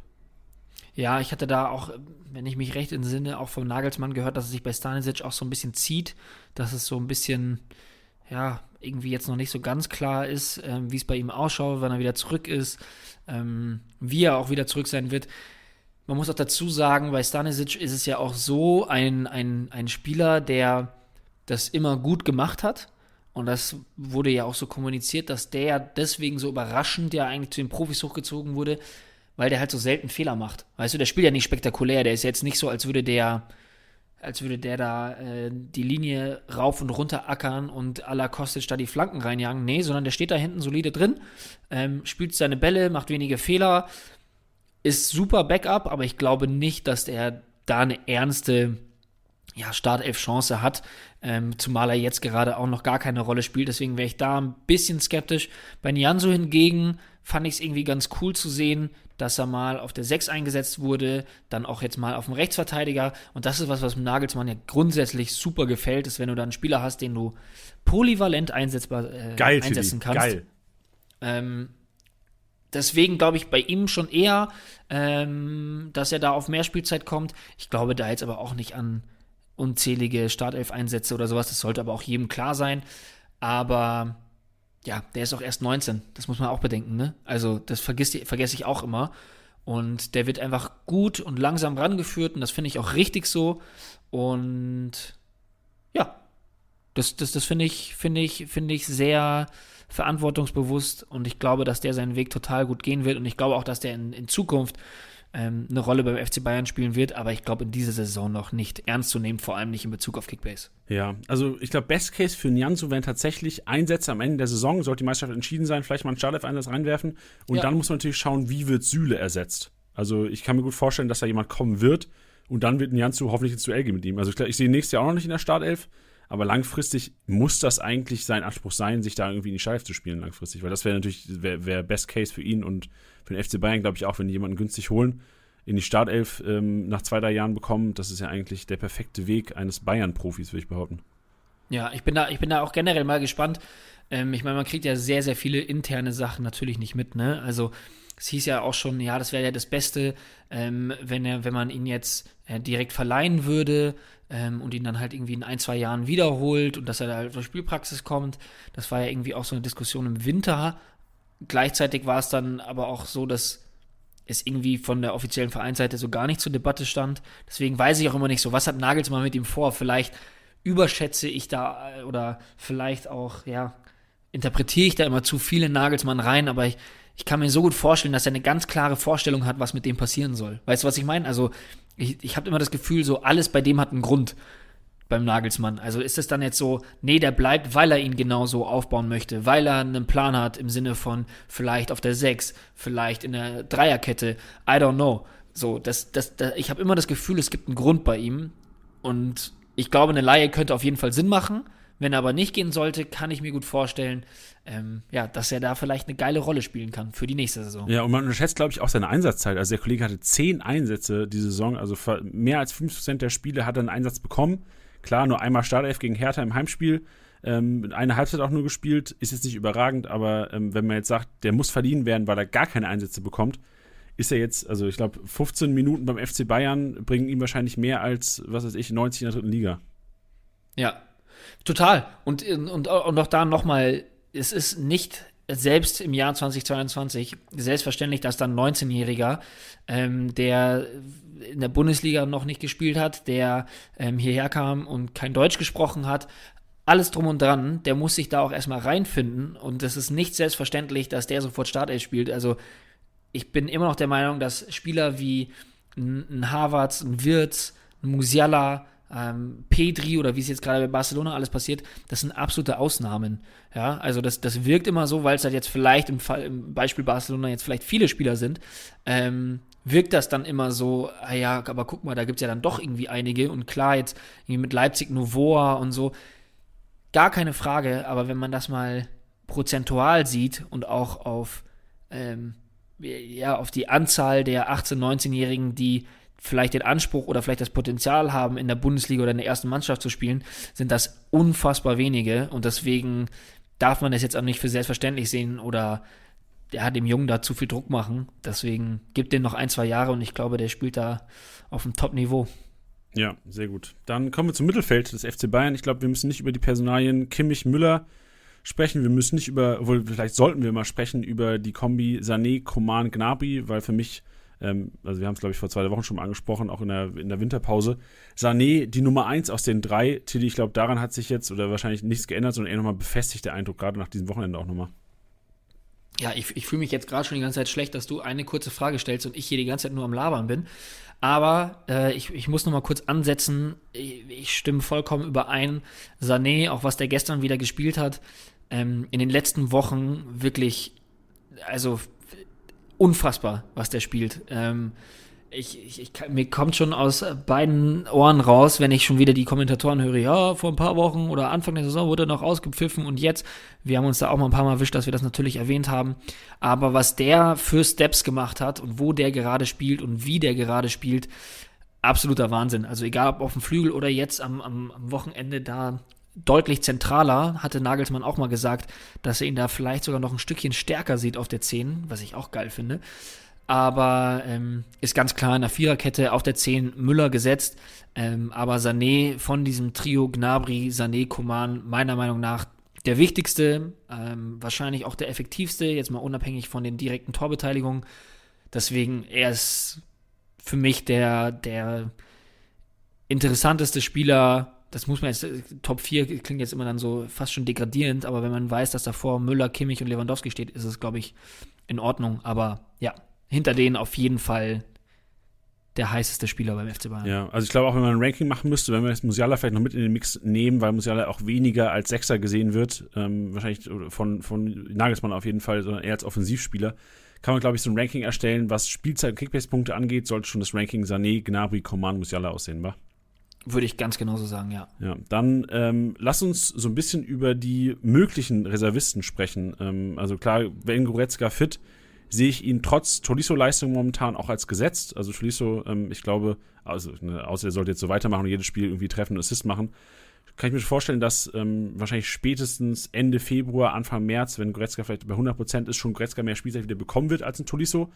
Trotzdem glaube ich auch, dass Riso weiterhin Spielzeit bekommen wird, wenn Goretzka zurück ist, weil er einfach zeigt, also zuerst mal spielt er wahrscheinlich um seine Vertragsverlängerung, so, da gibt es ja, ja anscheinend auch eine Chance, weiß man auch nicht, wie es da genau aussieht. Aber der wird auf jeden Fall seine Chance bekommen, die er momentan nutzt. Also bedeutet Tolisso momentan, wir haben es vorhin schon gesagt, auf jeden Fall zu günstig für das, was er leistet. Aber auch langfristig wahrscheinlich einer, den man eventuell auch mal bis zum Ende der Saison durchziehen kann und er seine Minuten bekommt. Je nachdem, wie es bei Goretzka aussieht. Zum Stand Goretzka ist ja immer oder wurde kommuniziert, äh, Achtelfinale Champions League gegen Salzburg, das ist Mitte Februar. Ähm, Wäre wär das Goal, ich glaube, hat auch wieder mit Ball ein äh, paar Sachen gemacht, jetzt nicht, nicht im Teamtraining gewesen. Ähm, aber man kann, glaube ich, als Goretzka-Besitzer darauf hoffen, dass es ähm, spätestens dann aber im März oder Ende Februar auch in der Bundesliga dann wieder zu Kickbase-Punkten reicht. Ja, also sollte es Normalfall sein. Also ich glaube, es wird jetzt quasi geguckt, es kann, äh, wird dann nochmal entschieden, irgendwie, ich weiß nicht, ich kann den genauen, also ich, leider haben wir nicht so viele Internas, dass wir da genau wissen, was der Plan ist, aber es wird anscheinend nochmal jetzt geschaut in den nächsten Wochen, wie, wie der Körper reagiert. Und, ähm, aber ich glaube, die Chancen auf jetzt nochmal eine OP-Entscheidung ähm, sind wahrscheinlich sehr gering oder auf jeden Fall geringer. Also ich glaube, die Chance ist höher, dass der Kollege es so schafft. Da, da, auf des, aufgrund dessen ist natürlich auch die Entscheidung getroffen worden, damals es nicht zu operieren und es quasi mit, ähm, mit einer Reha zu versuchen. Also von daher müssen da auf jeden Fall die Goretzka-Besitzer in den nächsten Wochen spannend abwarten. Wahrscheinlich alle Tolisso und Goretzka-Besitzer in diesem Fall. Und ja, äh, das ist. Genau, sorry. Nee, mach du erst bitte. Ich wollte nur sagen, ähm, in diesem Zuge halt Sabitzer Rocker vielleicht noch kurz ansprechen. Ähm, da ist es auch schwer, ein Ranking zu bekommen, aber ich glaube, ähm, Sabitzer schon noch vor Rocker. Rocker. Also wenn man jetzt ein Ranking erstellen müsste, wenn alle fit, wäre für mich ganz klar Kimmich, ähm, Müller, Goretzka, ähm, wahrscheinlich Tuliso, Sabitzer, Rocker. Ja, ich glaube, das ist auch so ein bisschen schade bei Rocker. Ähm, viele von euch werden ihn in, sich ins Team geholt haben, vielleicht sogar auch immer noch äh, drin haben. Es ist ähm, ja schwierig, weil er das ja eigentlich echt gut gemacht hat. Ich glaube, der hat in den, in den Einsätzen seine besten Partien für den FC Bayern gemacht. Und dann hatte Nagelsmann sich ja auch öffentlich wie so ein bisschen entschuldigt und meinte so, hey, ich habe den komplett falsch eingeschätzt und ja, der muss auf mehr Spielzeit kommen und ähm, hin und her. Und ich glaube, dass es jetzt einfach super schwierig ist, weil du neben einem Kimmich und einem Goretzka, die eigentlich wirkliche Dauerbrenner sind, klar, Goretzka hat immer mal wieder Wehwehchen. Ähm, Kimmich ist aber einer, der eigentlich alle Spiele über die volle Distanz macht. Oder halt möglichst über volle Distanz. Er will auf jeden Fall ähm, und ist, glaube ich, pisst, wenn man ihn genau, auswechselt. Ja. Genau. Und dann hast du zwei, an denen du eigentlich qualitativ kaum vorbeikommst. Kimmich, auf jeden Fall ähm, mitunter der beste Sechser aktuell auf der Welt, meiner Meinung nach. Ich habe einen interessanten ähm, Liga-Kommentar zu gelesen, hat jemand gesagt, Kimmich mit Abstand der beste Sechser. Ähm, haben wir den mal durchgelesen, fand es nicht falsch, was er gesagt hat. Ja, ich fand vor allem auch gestern das Spiel, so muss man natürlich sagen, klar ist es die Hertha, ähm, aber dieses Spiel gestern, das hat mich wirklich umgehauen, was der da für Bälle sich zum einen geholt hat, wie er die verteilt hat. So, das waren ja auch nicht nur Bälle, wo er sagt, naja, er legt ihn halt jetzt nur mal eben kurz zur Seite und das war's. So, das, was viele Leute ja bei äh, Toni Kroos ja zum Beispiel ankreiden. Der war wirklich überall, der hat hinten ähm, auch einen Schuss aufs Tor auch so krass abgewehrt. Von wem war das? Ich weiß nicht, wer da noch am Ball gekommen ist. Egal. Der war wirklich überall, der hat Seitenwechsel geschlagen, der hat ähm, den Ball, also da durch die eigenen Reihen laufen lassen. Ist so wirklich, wirklich Wahnsinn. Ähm, und da gibt es wenige die in diesen Sphären da, da rankommen aktuell. Ähm, Goretzka sehe ich ähnlich, jetzt zwar nicht so auf, auf, dem, auf dem enormen Level, ähm, aber Goretzka gar keine Frage inzwischen auf einem Weltklasse-Format. Und an den beiden vorbeizukommen in so einem System ist halt super schwierig. Und jetzt kommt ein Tolisso dazu, der auch noch performt. Das ist leider super, super ungünstig für Rocker. Also das, das tut einem ja schon fast leid, dass der jetzt dann echt gute Partien gemacht hat, seine Chance bekommt, sie genutzt hat. Ja, jetzt sind alle fit und jetzt blüht der eine auch noch auf.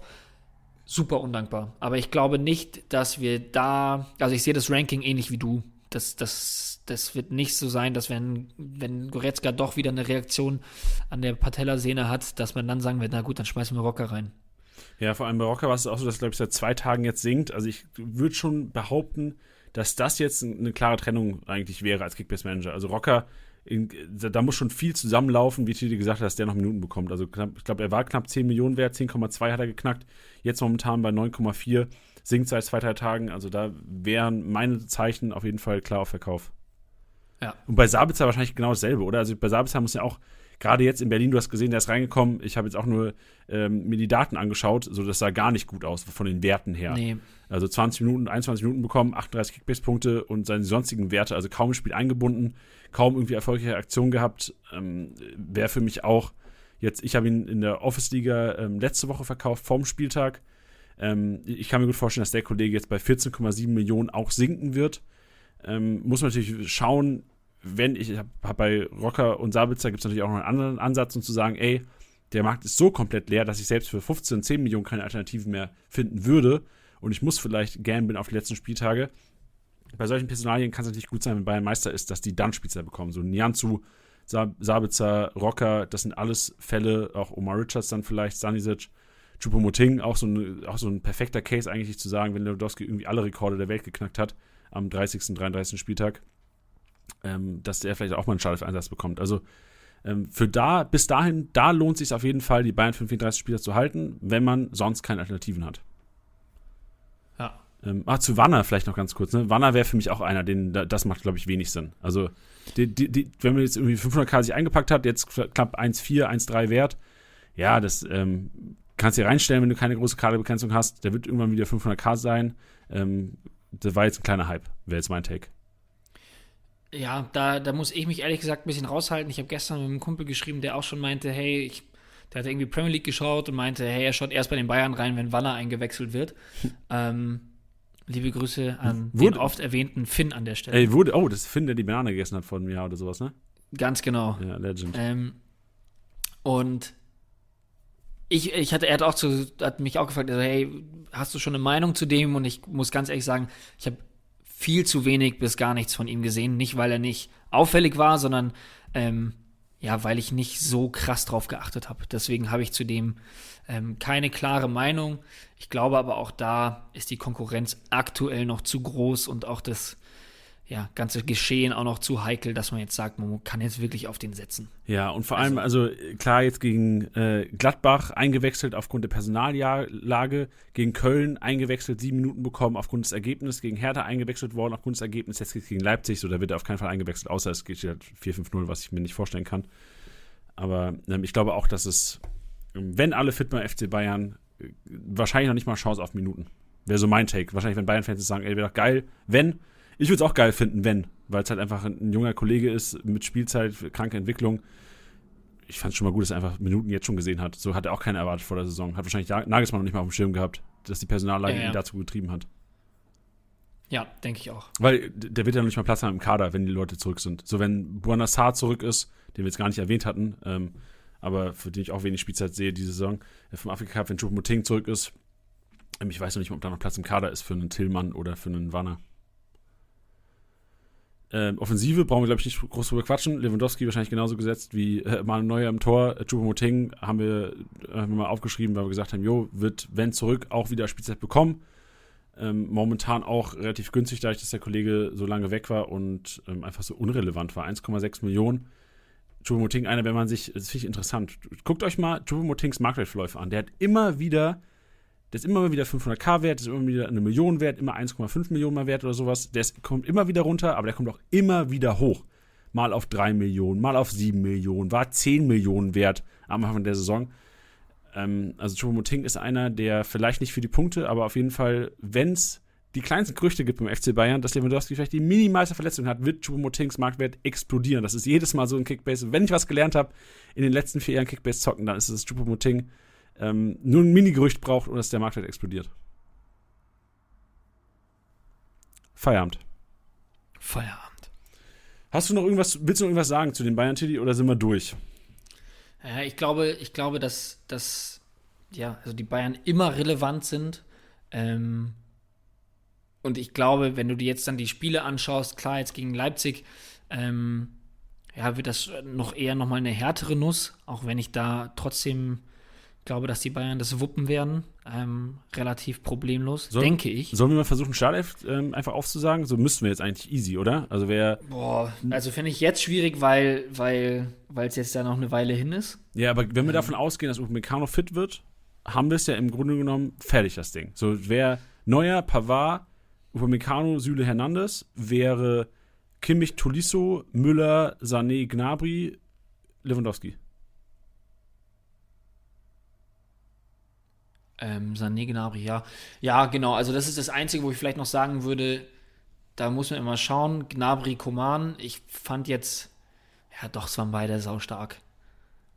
Ja, das ist für mich so dieses Einzige, wo ich echt, also ich, ich, zwei, also ich hadere gerade zu sagen, eine 50-50-Situation. Glaube ich nicht. Ich, also mein Take wäre, dadurch, dass ähm, Sané Linksfuß, wenn nicht dieses System, was jetzt in Berlin gespielt wurde, oder schon teilweise mit Ball auch während der Saison gespielt wurde, Sané so mit Müller die Doppelzehn macht, dann ist Sané eher links gebunden. Und Gnabry ist so oder so eher rechts. Also ich, ich deswegen wäre mein Take auch klar, Gnabry mehr spielt als Coman. Ja. Also ich fand das jetzt mit dem Linksgebunden jetzt nicht so krass. Also wenn du überlegst, so diesen einen Schuss, den er hatte und dann noch das, das vermeintliche Tor, wo es ja, was ja davor ähm, danach kurz abgepfiffen Nee, ich meine nicht am Wochenende. Ich meine nicht am Wochenende. Also ich meine halt, Ja. wenn, wenn Viererkette gespielt wird und Sané wird ja dann oder ist da, damals, oder das heißt damals, ja noch nicht so viele Wochen her, aber in, in, der, in der Hinrunde, wenn Viererkette gespielt wurde, war es ja schon so, dass Sané dann primär über links gekommen ist. Wenn ich mich richtig entsinne. Also war. Verstehst du, was ich meine? Ja. Weiß ich ehrlich gesagt gerade aus dem Kopf nicht. Aber ich sehe es, äh, ja, ich würde trotzdem sagen, dass es ein 50-50 ist. Weil Koman so stark ist und ich habe auch das Gefühl, dass der Nagelsmann ihn feiert. Natürlich ein Gnabry auch, gar keine Frage. Und vor allem, wenn er, wenn er so effektiv ist wie jetzt zum Beispiel auch wieder. Aber Ey, ich habe noch einen Take, was mir gerade eingefallen ist, Tilly, zu, ja, zu dieser ich bin ein Sané-Sache. bisschen lost. Ja, weil ich glaube, ich habe eine Personal auch vergessen. Alfonso Davies war, glaube ich, auch der Grund, warum Sané links gespielt hat und dann quasi im Spiel auf Dreieck, also wenn Bayern Ballbesitz agiert hat, wurde es dann oft so, dass Davies vorgezogen wurde im Spiel, hinten Dreierkette, dann was weiß ich, äh, nenne einfach jetzt mal Süle, Hernandez, äh, Upamecano oder Pavard, Hernandez, Upamecano. Davies quasi vorgezogen wurde, Sané dann vom linken Flügel reingerückt ist, Davies den Flügel, äh, diese Joker-Rolle gemacht hat und deswegen Sané dann quasi eher links gespielt hat und Müller ja generell, wenn er, wenn man sich realtaktisch, ich habe jetzt realtaktisch vom Hertha-Spiel mir auch nochmal angeschaut, sieht, dass Müller eh immer eher rechts gebunden ist am Spiel als links. Also ich glaube, weil Müller auch mehr rechts gebunden ist und weil Sané mehr links gebunden ist, wäre jetzt mein Take aus diesen, boah, wie viele Argumente haben wir jetzt versucht rauszuhauen und rauszuziehen aus der Nase? 10, 15 Argumente? Nee, 3, 4. Wäre mein Take immer noch Sané ähm, eher links, deswegen Gnabry mehr Spielzeit als Coman. Und meine Startelf-Prediction wäre das jetzt quasi für das Leipzig-Spiel äh, Sané Gnabry. Okay. Ich, ich würde mich auf die sichere Seite stellen und würde sagen, ich würde jetzt noch ein bisschen Ja, abwarten. genau, safe. Ich wollte nur äh, so, so Clickbait-mäßig einen raushauen. Ja. Jetzt können wir nämlich sagen, ich weiß nicht, ob wir es gemacht haben, ihr Hörer wisst jetzt, ob wir es gemacht haben, so, wir predikten die Bayern-Startelf. Verkauft sich immer gut so eine Kacke. Haben wir natürlich Ja. nicht gemacht. So kann natürlich, kann, kann, kann mit Verletzungen und alles, jetzt kann man noch nichts sagen. So, das, eigentlich hasse ich so Leute, die sich irgendwie, ich hasse keinen, sorry, das äh, mag ich nicht so gerne, aber eigentlich kann ich nicht so leiden, wenn Leute irgendwie Anfang der Woche schon irgendwelche äh, Startelf-Predictions raushauen und sagen, ey, safe werden die so spielen. Jetzt mache ich selbst hier. Ähm, mag mich gerade selbst nicht. Ja, das ist ja auch als Hilfestellung gemeint. Das ist jetzt Genau, nicht, dass richtig. wir sagen, Leute können es, glaube ich, einordnen. Genau. Ähm, was, was ich jetzt auch nicht wusste, ob ich es gesagt habe oder nicht, denn nach Leipzig gibt es nochmal Bochum und Fürth. Dulle, da gibt es richtig Dulle. Genau, da glaube ich auch nochmal, dass ähm, Nagelsmann da nichts, oder ich rede so viel von Nagelsmann. Du liebst den, der gell? FC Bayern. Ich, ja, doch, ich mag den schon wirklich sehr, sehr Ja, gerne, muss ich sagen. Also, ja, sowohl persönlich, beziehungsweise so, wie er sich gibt, ähm, als auch sportlich finde ich es einfach super spannend. Ähm, und ich glaube, dass der da ähnlich wie jetzt bei Hertha nichts anbrennen lässt und da keinem kleinen Team mehr eine Chance gibt und versucht, die einfach wirklich in den Boden zu stampfen. Ja. Letztes Wort von, Nagel, von Nagelsmann, äh, von mir zu Nagelsmann. Freitag Pressekonferenz. Wir hatten es kurz bei unserer PK am Freitag schon auf Twitch, äh, 17 Uhr. Liebe Leute, einschalten. Ähm, nicht diese Woche, übernächste Woche wieder, weil ja keine Bullies am Wochenende. Ähm, ha- haben wir es auch schon kurz gesagt. Nagelsmann, extrem geile Journalistenfragen gewesen am Freitag und Nagelsmann extrem ausführlich geantwortet, weil der Kollege auch Bock hat, Taktik zu talken. Und für uns Kickbase-Manager war das ein riesen Ähm, also nicht ein riesen Eye-Opener, aber das hat schon geholfen auf den Spieltag. Ich glaube, wenn man sich jetzt rückblickend die PK von Nagelsmann nochmal anschauen würde, würde man denken, ah ja klar, der hat es ja im Grunde genommen, wie du vorhin gesagt hast, der hat ja schon gesagt, wie er spielen will. Und er hat echt so einen kleinen Einblick gegeben. Also ich glaube, Nagelsmann ist einer, der auch wenn die richtigen Fragen gestellt werden von den Journalisten, ist ja immer noch das Ziel, irgendwann mal, dass Hill und ich da sitzen, ähm, mit den Pressekonferenzen die Fragen stellen dürfen. Das wäre ein Traum von uns. Ähm, die Fragen beantworten. Äh, Trainer sein, meinst du? mir, mir wird reichen, wenn ich schon ein, zwei Fragen stellen darf.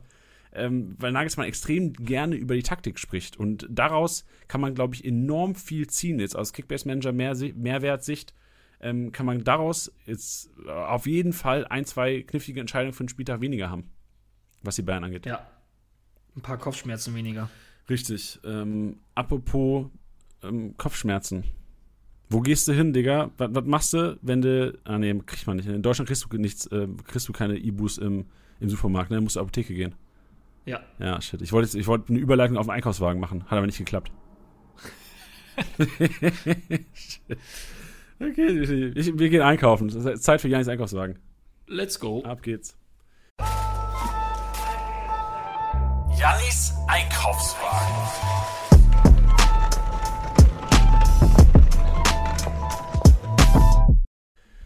Schön, dass ihr mit dabei seid. Jannis Einkaufswagen und heute wird geshoppt, Freunde. Heute wird geshoppt und meine erste Shop-Empfehlung, hatten wir vorhin schon mal angesprochen, ist Demirovic. Demirovic hat sich wieder festgespielt, ein schon nicht dran geglaubter. Ich habe auf jeden Fall nicht dran geglaubt, dass ich den so schnell wieder in der Startelf sehe.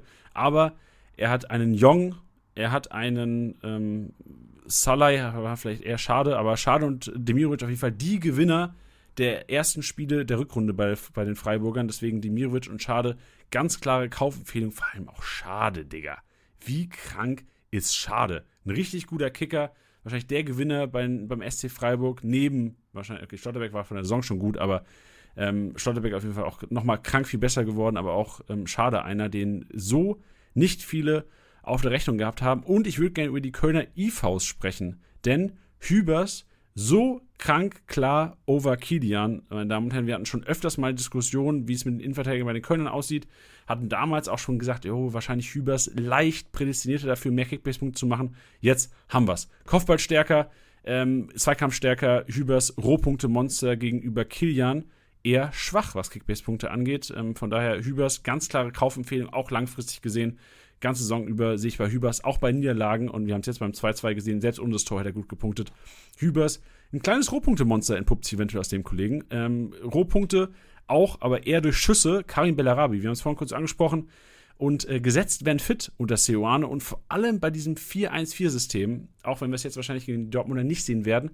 Aber ich glaube, es ist im Repertoire bei Seoane. Er weiß, dass die Leverkusener können spielen, wenn es gegen Mannschaften geht, die nicht so gerne Ballbesitzfußball spielen, wie gegen Augsburg oder Hertha oder andere Mannschaften, die es auch in der Bundesliga gibt, was sich führt.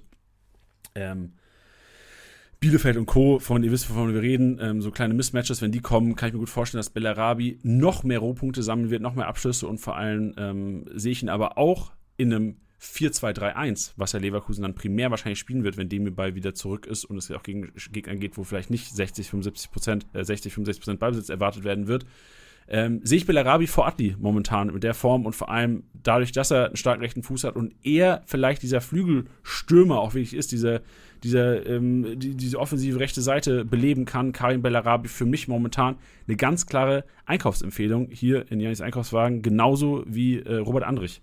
Ob alleiniger Sechser, das bedeutet automatisch kranke Rohpunkte.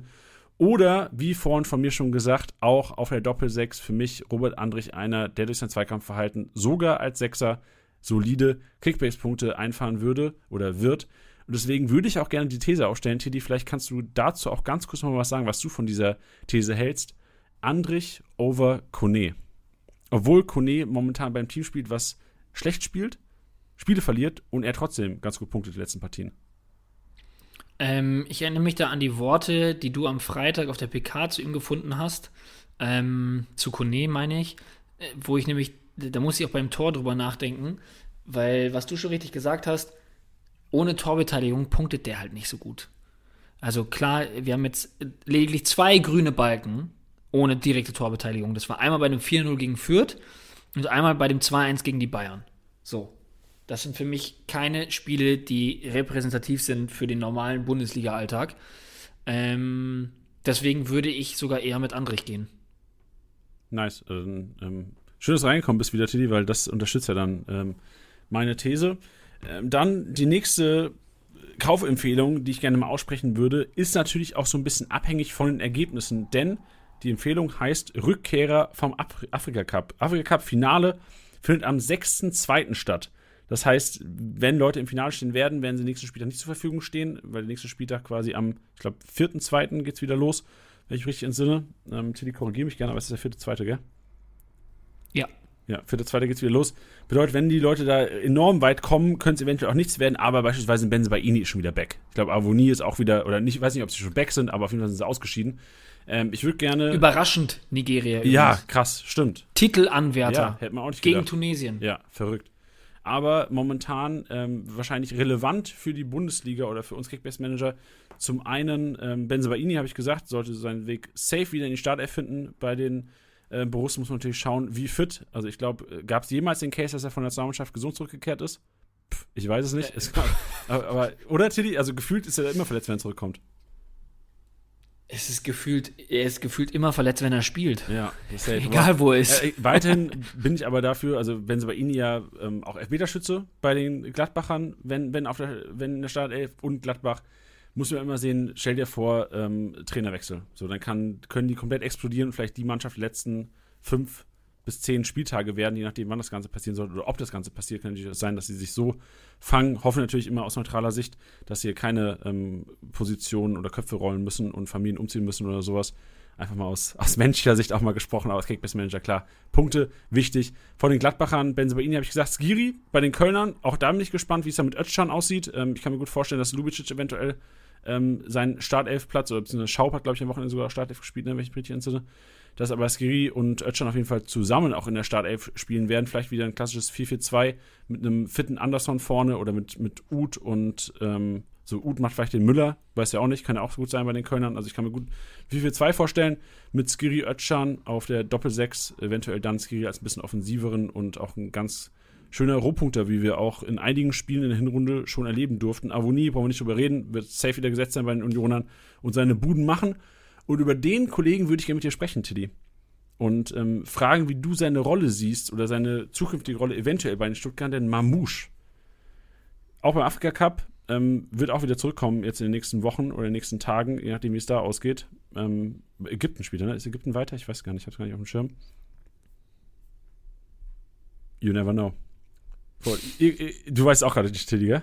Ich weiß auch gerade nicht. Nee, egal. Aber also, wenn die nicht ins Finale kommen, dann ist Mamouche wahrscheinlich am nächsten Spieltag schon wieder back. Aber meine Frage an dich, Tilly, siehst du Startelf-Chancen bei Mamouche bei der momentanen Stuttgarter Lage? Weil wenn man sich anschaut, so seine klassische Position wird der Kalajdzic einnehmen, wird Mamouche dann einer sein, ähm, weil also Silas, den wir schon langfristig wahrscheinlich wieder in der Startelf, ähm, und vorne wird es dann das Duell geben, wird Mamouche für einen Kulibali, wird Mamouche für einen Fürich reingehen, ein Klimowitz, wenn wieder bei 100% will ich auch noch einiges mitzureden haben. Also ich wäre mir ähm, ich nicht sicher, dass Mamouche direkt wieder in der Startelf stehen wird. Ich kann es mir eigentlich deswegen ganz gut vorstellen, weil es mal frischen Wind reinbringen würde, was du jetzt gerade auch brauchst. Ne? Also es ist jetzt nicht so, als würdest du sagen, Stuttgart performt aktuell so gut, dass man sagt, ja, warum sollten wir was ändern? Ähm, also ich denke da eher an die Position von Kulibali und TBD, ähm, weil ich jetzt, ja, auch bei Silas, ich kann es nur nochmal sagen, auch jetzt nach ein paar Wochen noch, ich glaube, das braucht einfach noch ein bisschen Zeit. Ähm, also auch unabhängig von, von seiner Corona-Erkrankung, dass der wieder so in den Flow findet äh, und da wieder richtig abreißen kann. Weil da könnte ich mir vorstellen, was er ja auch schon gespielt hat, dass er diese Joker-Rolle einnimmt, ja, die er am Wochenende Führig gespielt hat, dass er wieder auf die Joker-Rolle geht. Das heißt, vorne hätte man wieder einen Platz frei, sage ich jetzt mal. Ähm, könnte man natürlich trotzdem Führig hinstellen, den ich schon immer als sehr gut einschätze, weil der einfach ein Spieler ist, den du nur schwer zu, zu der, der schwer zu greifen ist, sage ja. ich jetzt mal. Ähm, aber dann gerade TBD oder Kulibali, die jetzt aktuell wirklich echt ähm, ja, ein bisschen mau performen, da könnte ich mir schon vorstellen, dass man sagt, hey, warum schmeißen wir nicht da einen Mamouche rein, der immer torgefährlich ist, auch gerne mal einen ablegt. Ähm, ja, deswegen, das kann ich mir trotzdem gut vorstellen. Also dann wahrscheinlich, also Best Case, wenn jetzt Silas wieder bei 100% ist, dann wahrscheinlich Silas, rechter Schienenspieler, Führig, Mamouche, Kalajdzic vorne. Das kann ich mir vorstellen. Ja, guter Take. Also ich glaube, abhängig davon natürlich, wie weit, ähm, kann natürlich auch sein, so saudumm, wenn Algerien, äh, wenn Ägypten jetzt schon draußen ist. Ich weiß es nicht. Aber ähm, wenn Mamouche rechtzeitig zurückkommt, eventuell ja schon eine Möglichkeit, im nächsten Spiel schon zu starten. Also Kickbase Manager, Mamouche auf Glück, aber eventuell Avoni, Skiri, Benzenbaini, da die sichere Variante an dieser Stelle und auch ein Samaseku, ähm, wo ich jetzt aber ein bisschen vorsichtiger wäre. Und Haidara wäre ich auch ein bisschen vorsichtiger. Die Leipziger haben sich auch ganz gut eingespielt jetzt in der Rückrunde. Also ich glaube, der Afrika Cup wird gerade bei Samaseku und Haidara so ein bisschen äh, Spuren hinterlassen, was Startelf-Chancen angeht. Weil ich glaube nicht, dass äh, Haidara wieder ge direkt gesetzt sein wird, jetzt, wo Conny Leimer, Kampel eine gute Partie macht, Adams eigentlich auch stark ist. Also ich glaube, ähm, bei beiden wird es wahrscheinlich auf eine kleine Rotation ähm, hinauslaufen und auch Samaseko sich nicht direkt in der Startelf jetzt gerade, wo wir Stiller so stark gegen Dortmunder gesehen haben. Ja. Also da auch noch kleines Add-on. Ägypten spielt am Mittwoch, 26.01. gegen die Elfenbeinküste. Oh, danke Teddy, stark. Ähm, ja, wollte ich gerade jetzt nicht so stehen lassen, dass wir da jetzt nicht up to date waren. Danke, Teddy. Du, du, du rettest mal wieder den Podcast heute hier. Denn wir kommen auch zum Ende. Das war Spielersieger-Besieger. Und bevor wir aber wie immer ähm, einen kleinen Schmankerl über unseren MVP-Tipper hören, der Kimmich mit 396 Punkten getippt hat, also er hat quasi die, die Kimmich-Performance um einen Punkt sich vertippt, möchte ich äh, gerne noch die Susi grüßen. Susi ist, äh, Tilly, du jetzt wen? Susi ist eine treue Hörerin von uns und zwar hat uns ein äh, Susis ähm, Kind hat uns geschrieben. Gott, wie, wie nennt man das? Susis Sohn. Kind hört sich an, als wäre das so ein, ein Zweijähriger. Äh, Susis Sohn hat uns geschrieben, hat gesagt, ey, wir haben, wir zocken mit unserer Familie Kickbase und ähm, meine Mutter äh, ist süchtig geworden. So, die hört den Podcast, die äh, verbringt Stunden auf Liga Insider, ähm, versucht zu traden und äh, wie gesagt, die hört diesen Podcast und ich fand es so geil, dass man eine ganze Familie quasi zu, in den Kickbase-Hype bringen kann und deswegen würde ich gerne einfach mal ähm, Susi grüßen, aber in diesem Sinne natürlich auch alle ähm, Eltern unter uns, die mit ihren, äh, mit ihrer Familie Kickbase zocken, weil das finde ich extrem geil. Das ist was, was wir noch nicht geschafft haben, wa? Nee, ich lieb's. Also auch von, von, mir natürlich an die Susi ganz, ganz liebe Grüße und weiterhin viel Spaß. Denn ja, ich, ich kann das in dem Sinne nachvollziehen. Ich hatte das ja in der Weihnachtsepisode schon angekündigt, äh, kann es heute nur wiedergeben. Meine Mama spielt mit einer großen ähm, Runde ähm, Kicktipp, Tippkick, ich, Tippkick heißt es. Tippkick heißt es. Kicktipp heißt es. KT. Nee, Kicktipp ist, das, nee, Kicktipp ist das Spiel, was du spielen kannst, wo ah. du oben auf die Männchen draufhaust. Und Tippkick, ich glaube, deswegen haben sie es umgedreht, ist äh, das, wo du tippen kannst. Nee, nee. Das ist ein Portal. Äh, andersrum. Tippkick ja? ist das mit den Stimmt, stimmt, stimmt, stimmt. Weil die haben das Logo, glaube ich, KT, ne? Ich weiß nicht. Doch, ja, ich glaube, ja, du hast genau. recht. Du hast recht, du hast recht. Die haben so ein richtig schönes Logo mit einfach zwei Buchstaben, Freunde. Ähm, ja, und da ist, ist meine Mama tatsächlich auf Platz 1, immer noch. Jetzt habe ich äh, noch angeteasert an, an der Weihnachtsepisode. Sie erinnert mich aber auch jedes, äh, jeden Montag daran. Habe jetzt vorhin auch schon wieder den Screenshot äh, gekriegt. Ähm, immer noch auf Platz 1. Und ich bin sehr, sehr stolz auf sie und finde das geil, dass sie sich da so reinfuchst. Deswegen kann ich das zu einem gewissen Grad nachvollziehen. Ähm, bin aber ganz froh, dass sie vielleicht nicht Kickbase spielt, weil ich weiß, wie viel Zeit da äh, man verlieren kann. Verlieren ist auch falsch. Digga, Investieren das kann. Du im, Investieren. Im offiziellen Kickbase-Podcast kannst du nicht verlieren ja, sagen. Entschuldigung, als ob, wenn, wenn ich jetzt sage, dass Kickbase zeitintensiv ist, als ob die anderen jetzt hier sagen würden, hm, hast recht, ich höre auf. Ja, auf gar keinen die Fall. haben jetzt eineinhalb Stunden Kickbase-Podcast gehört, was wollen die denn sagen? ich wollte sagen. Das wollte ich gerade sagen. Yes. Ähm, und für, die, für diejenigen, die jetzt wirklich so weit gehört haben, Janni, das steht nämlich jetzt nicht auf deinem Blatt, möchte ich nämlich ganz kurz erwähnen, nachdem ich solche Sachen immer ganz gerne abfrühstücke, weil ich es aber auch schön finde, was für eine Resonanz es dann immer wieder gibt. Ihr könnt jetzt auch bei Spotify ein Rating für diesen Podcast dalassen. Die ganz, ganz krassen von euch haben das hoffentlich schon gemacht. Hoffentlich auch mit sehr, sehr vielen Sternen bewertet. Wenn ihr das noch nicht getan habt, könnt ihr das machen. Ich glaube, man kann auch ein bisschen was dazu schreiben, müsste aber nicht. Würde uns auf jeden Fall riesig freuen, wenn ihr diesen Podcast bewerten würdet. Ja, stimmt. Und jetzt bin ich wir, auch raus. Wir sind richtig gut bewertet, Tiddy. So scheiße sind wir gar nicht. Ja. Geil, eine 4,9er Bewertung. Das ist ja wie das beste Restaurant in Mainz oder in München. Ja, wahrscheinlich noch nicht mal. Krank, ey, das freut mich. Schön. Ähm, und wen das auch freut, ist unser MVP-Tipper. Nur was uns nicht freut, ist, dass der Kollege den ganzen Tag nicht geantwortet hat. Und deswegen ähm, ist es meine Aufgabe an dieser Stelle, Tilly, wir können es auch zusammen sagen, äh, den, den, den, Daniel Bresko, der hat diesen Tipp rausgehauen. Ich will einfach nur mal sagen, was ein geiler Typ er ist und was für Luschen die komplette Liga von ihm teilweise ist. Also wirklich, da spielen Leute mit, die anscheinend keine Ahnung von Kickbase haben. Ja, ja, weiß ich nicht. Ihr, ihr, ihr Fluppen. ja, genau. Sehr gut. Schön. Da haben wir den MVP überhaupt nicht auch glücklich gemacht. Wenn äh, der Kollege seine DMs nicht checkt, aber den Podcast hört, guck doch mal in deine DMs, Digga. Kannst du eine Sprachnachricht schicken? Ich, ich, ich schneide sie sonst nachträglich noch rein. Also wenn ihr gleich noch eine Sprachnachricht hört, dann hat der Kollege da noch was geschickt. Top. Feierabend. Schön, Tiddy. Dann danke fürs Zuhören. Tiddy, danke dir. Ähm, schaut in den Shownotes vorbei. Da sind unsere ganzen anderen Kanäle. Also solltet ihr den Podcast hören, aber noch nicht wissen, dass wir YouTube-Videos produzieren, dass wir auf Twitch live sind, dass wir ähm, sonstigen anderen Content noch für euch produzieren, der euch zum besseren Kickbase-Manager macht. Ob es Twitter ist, ob es ähm, äh, TikTok ist, wo auch sehr ähm, belustigter Content von uns gespielt wird. Schaut vorbei und konsumiert Kickbase 24-7, weil wir sind die geilste App der Welt. Krank. Tschüss. Tschüss.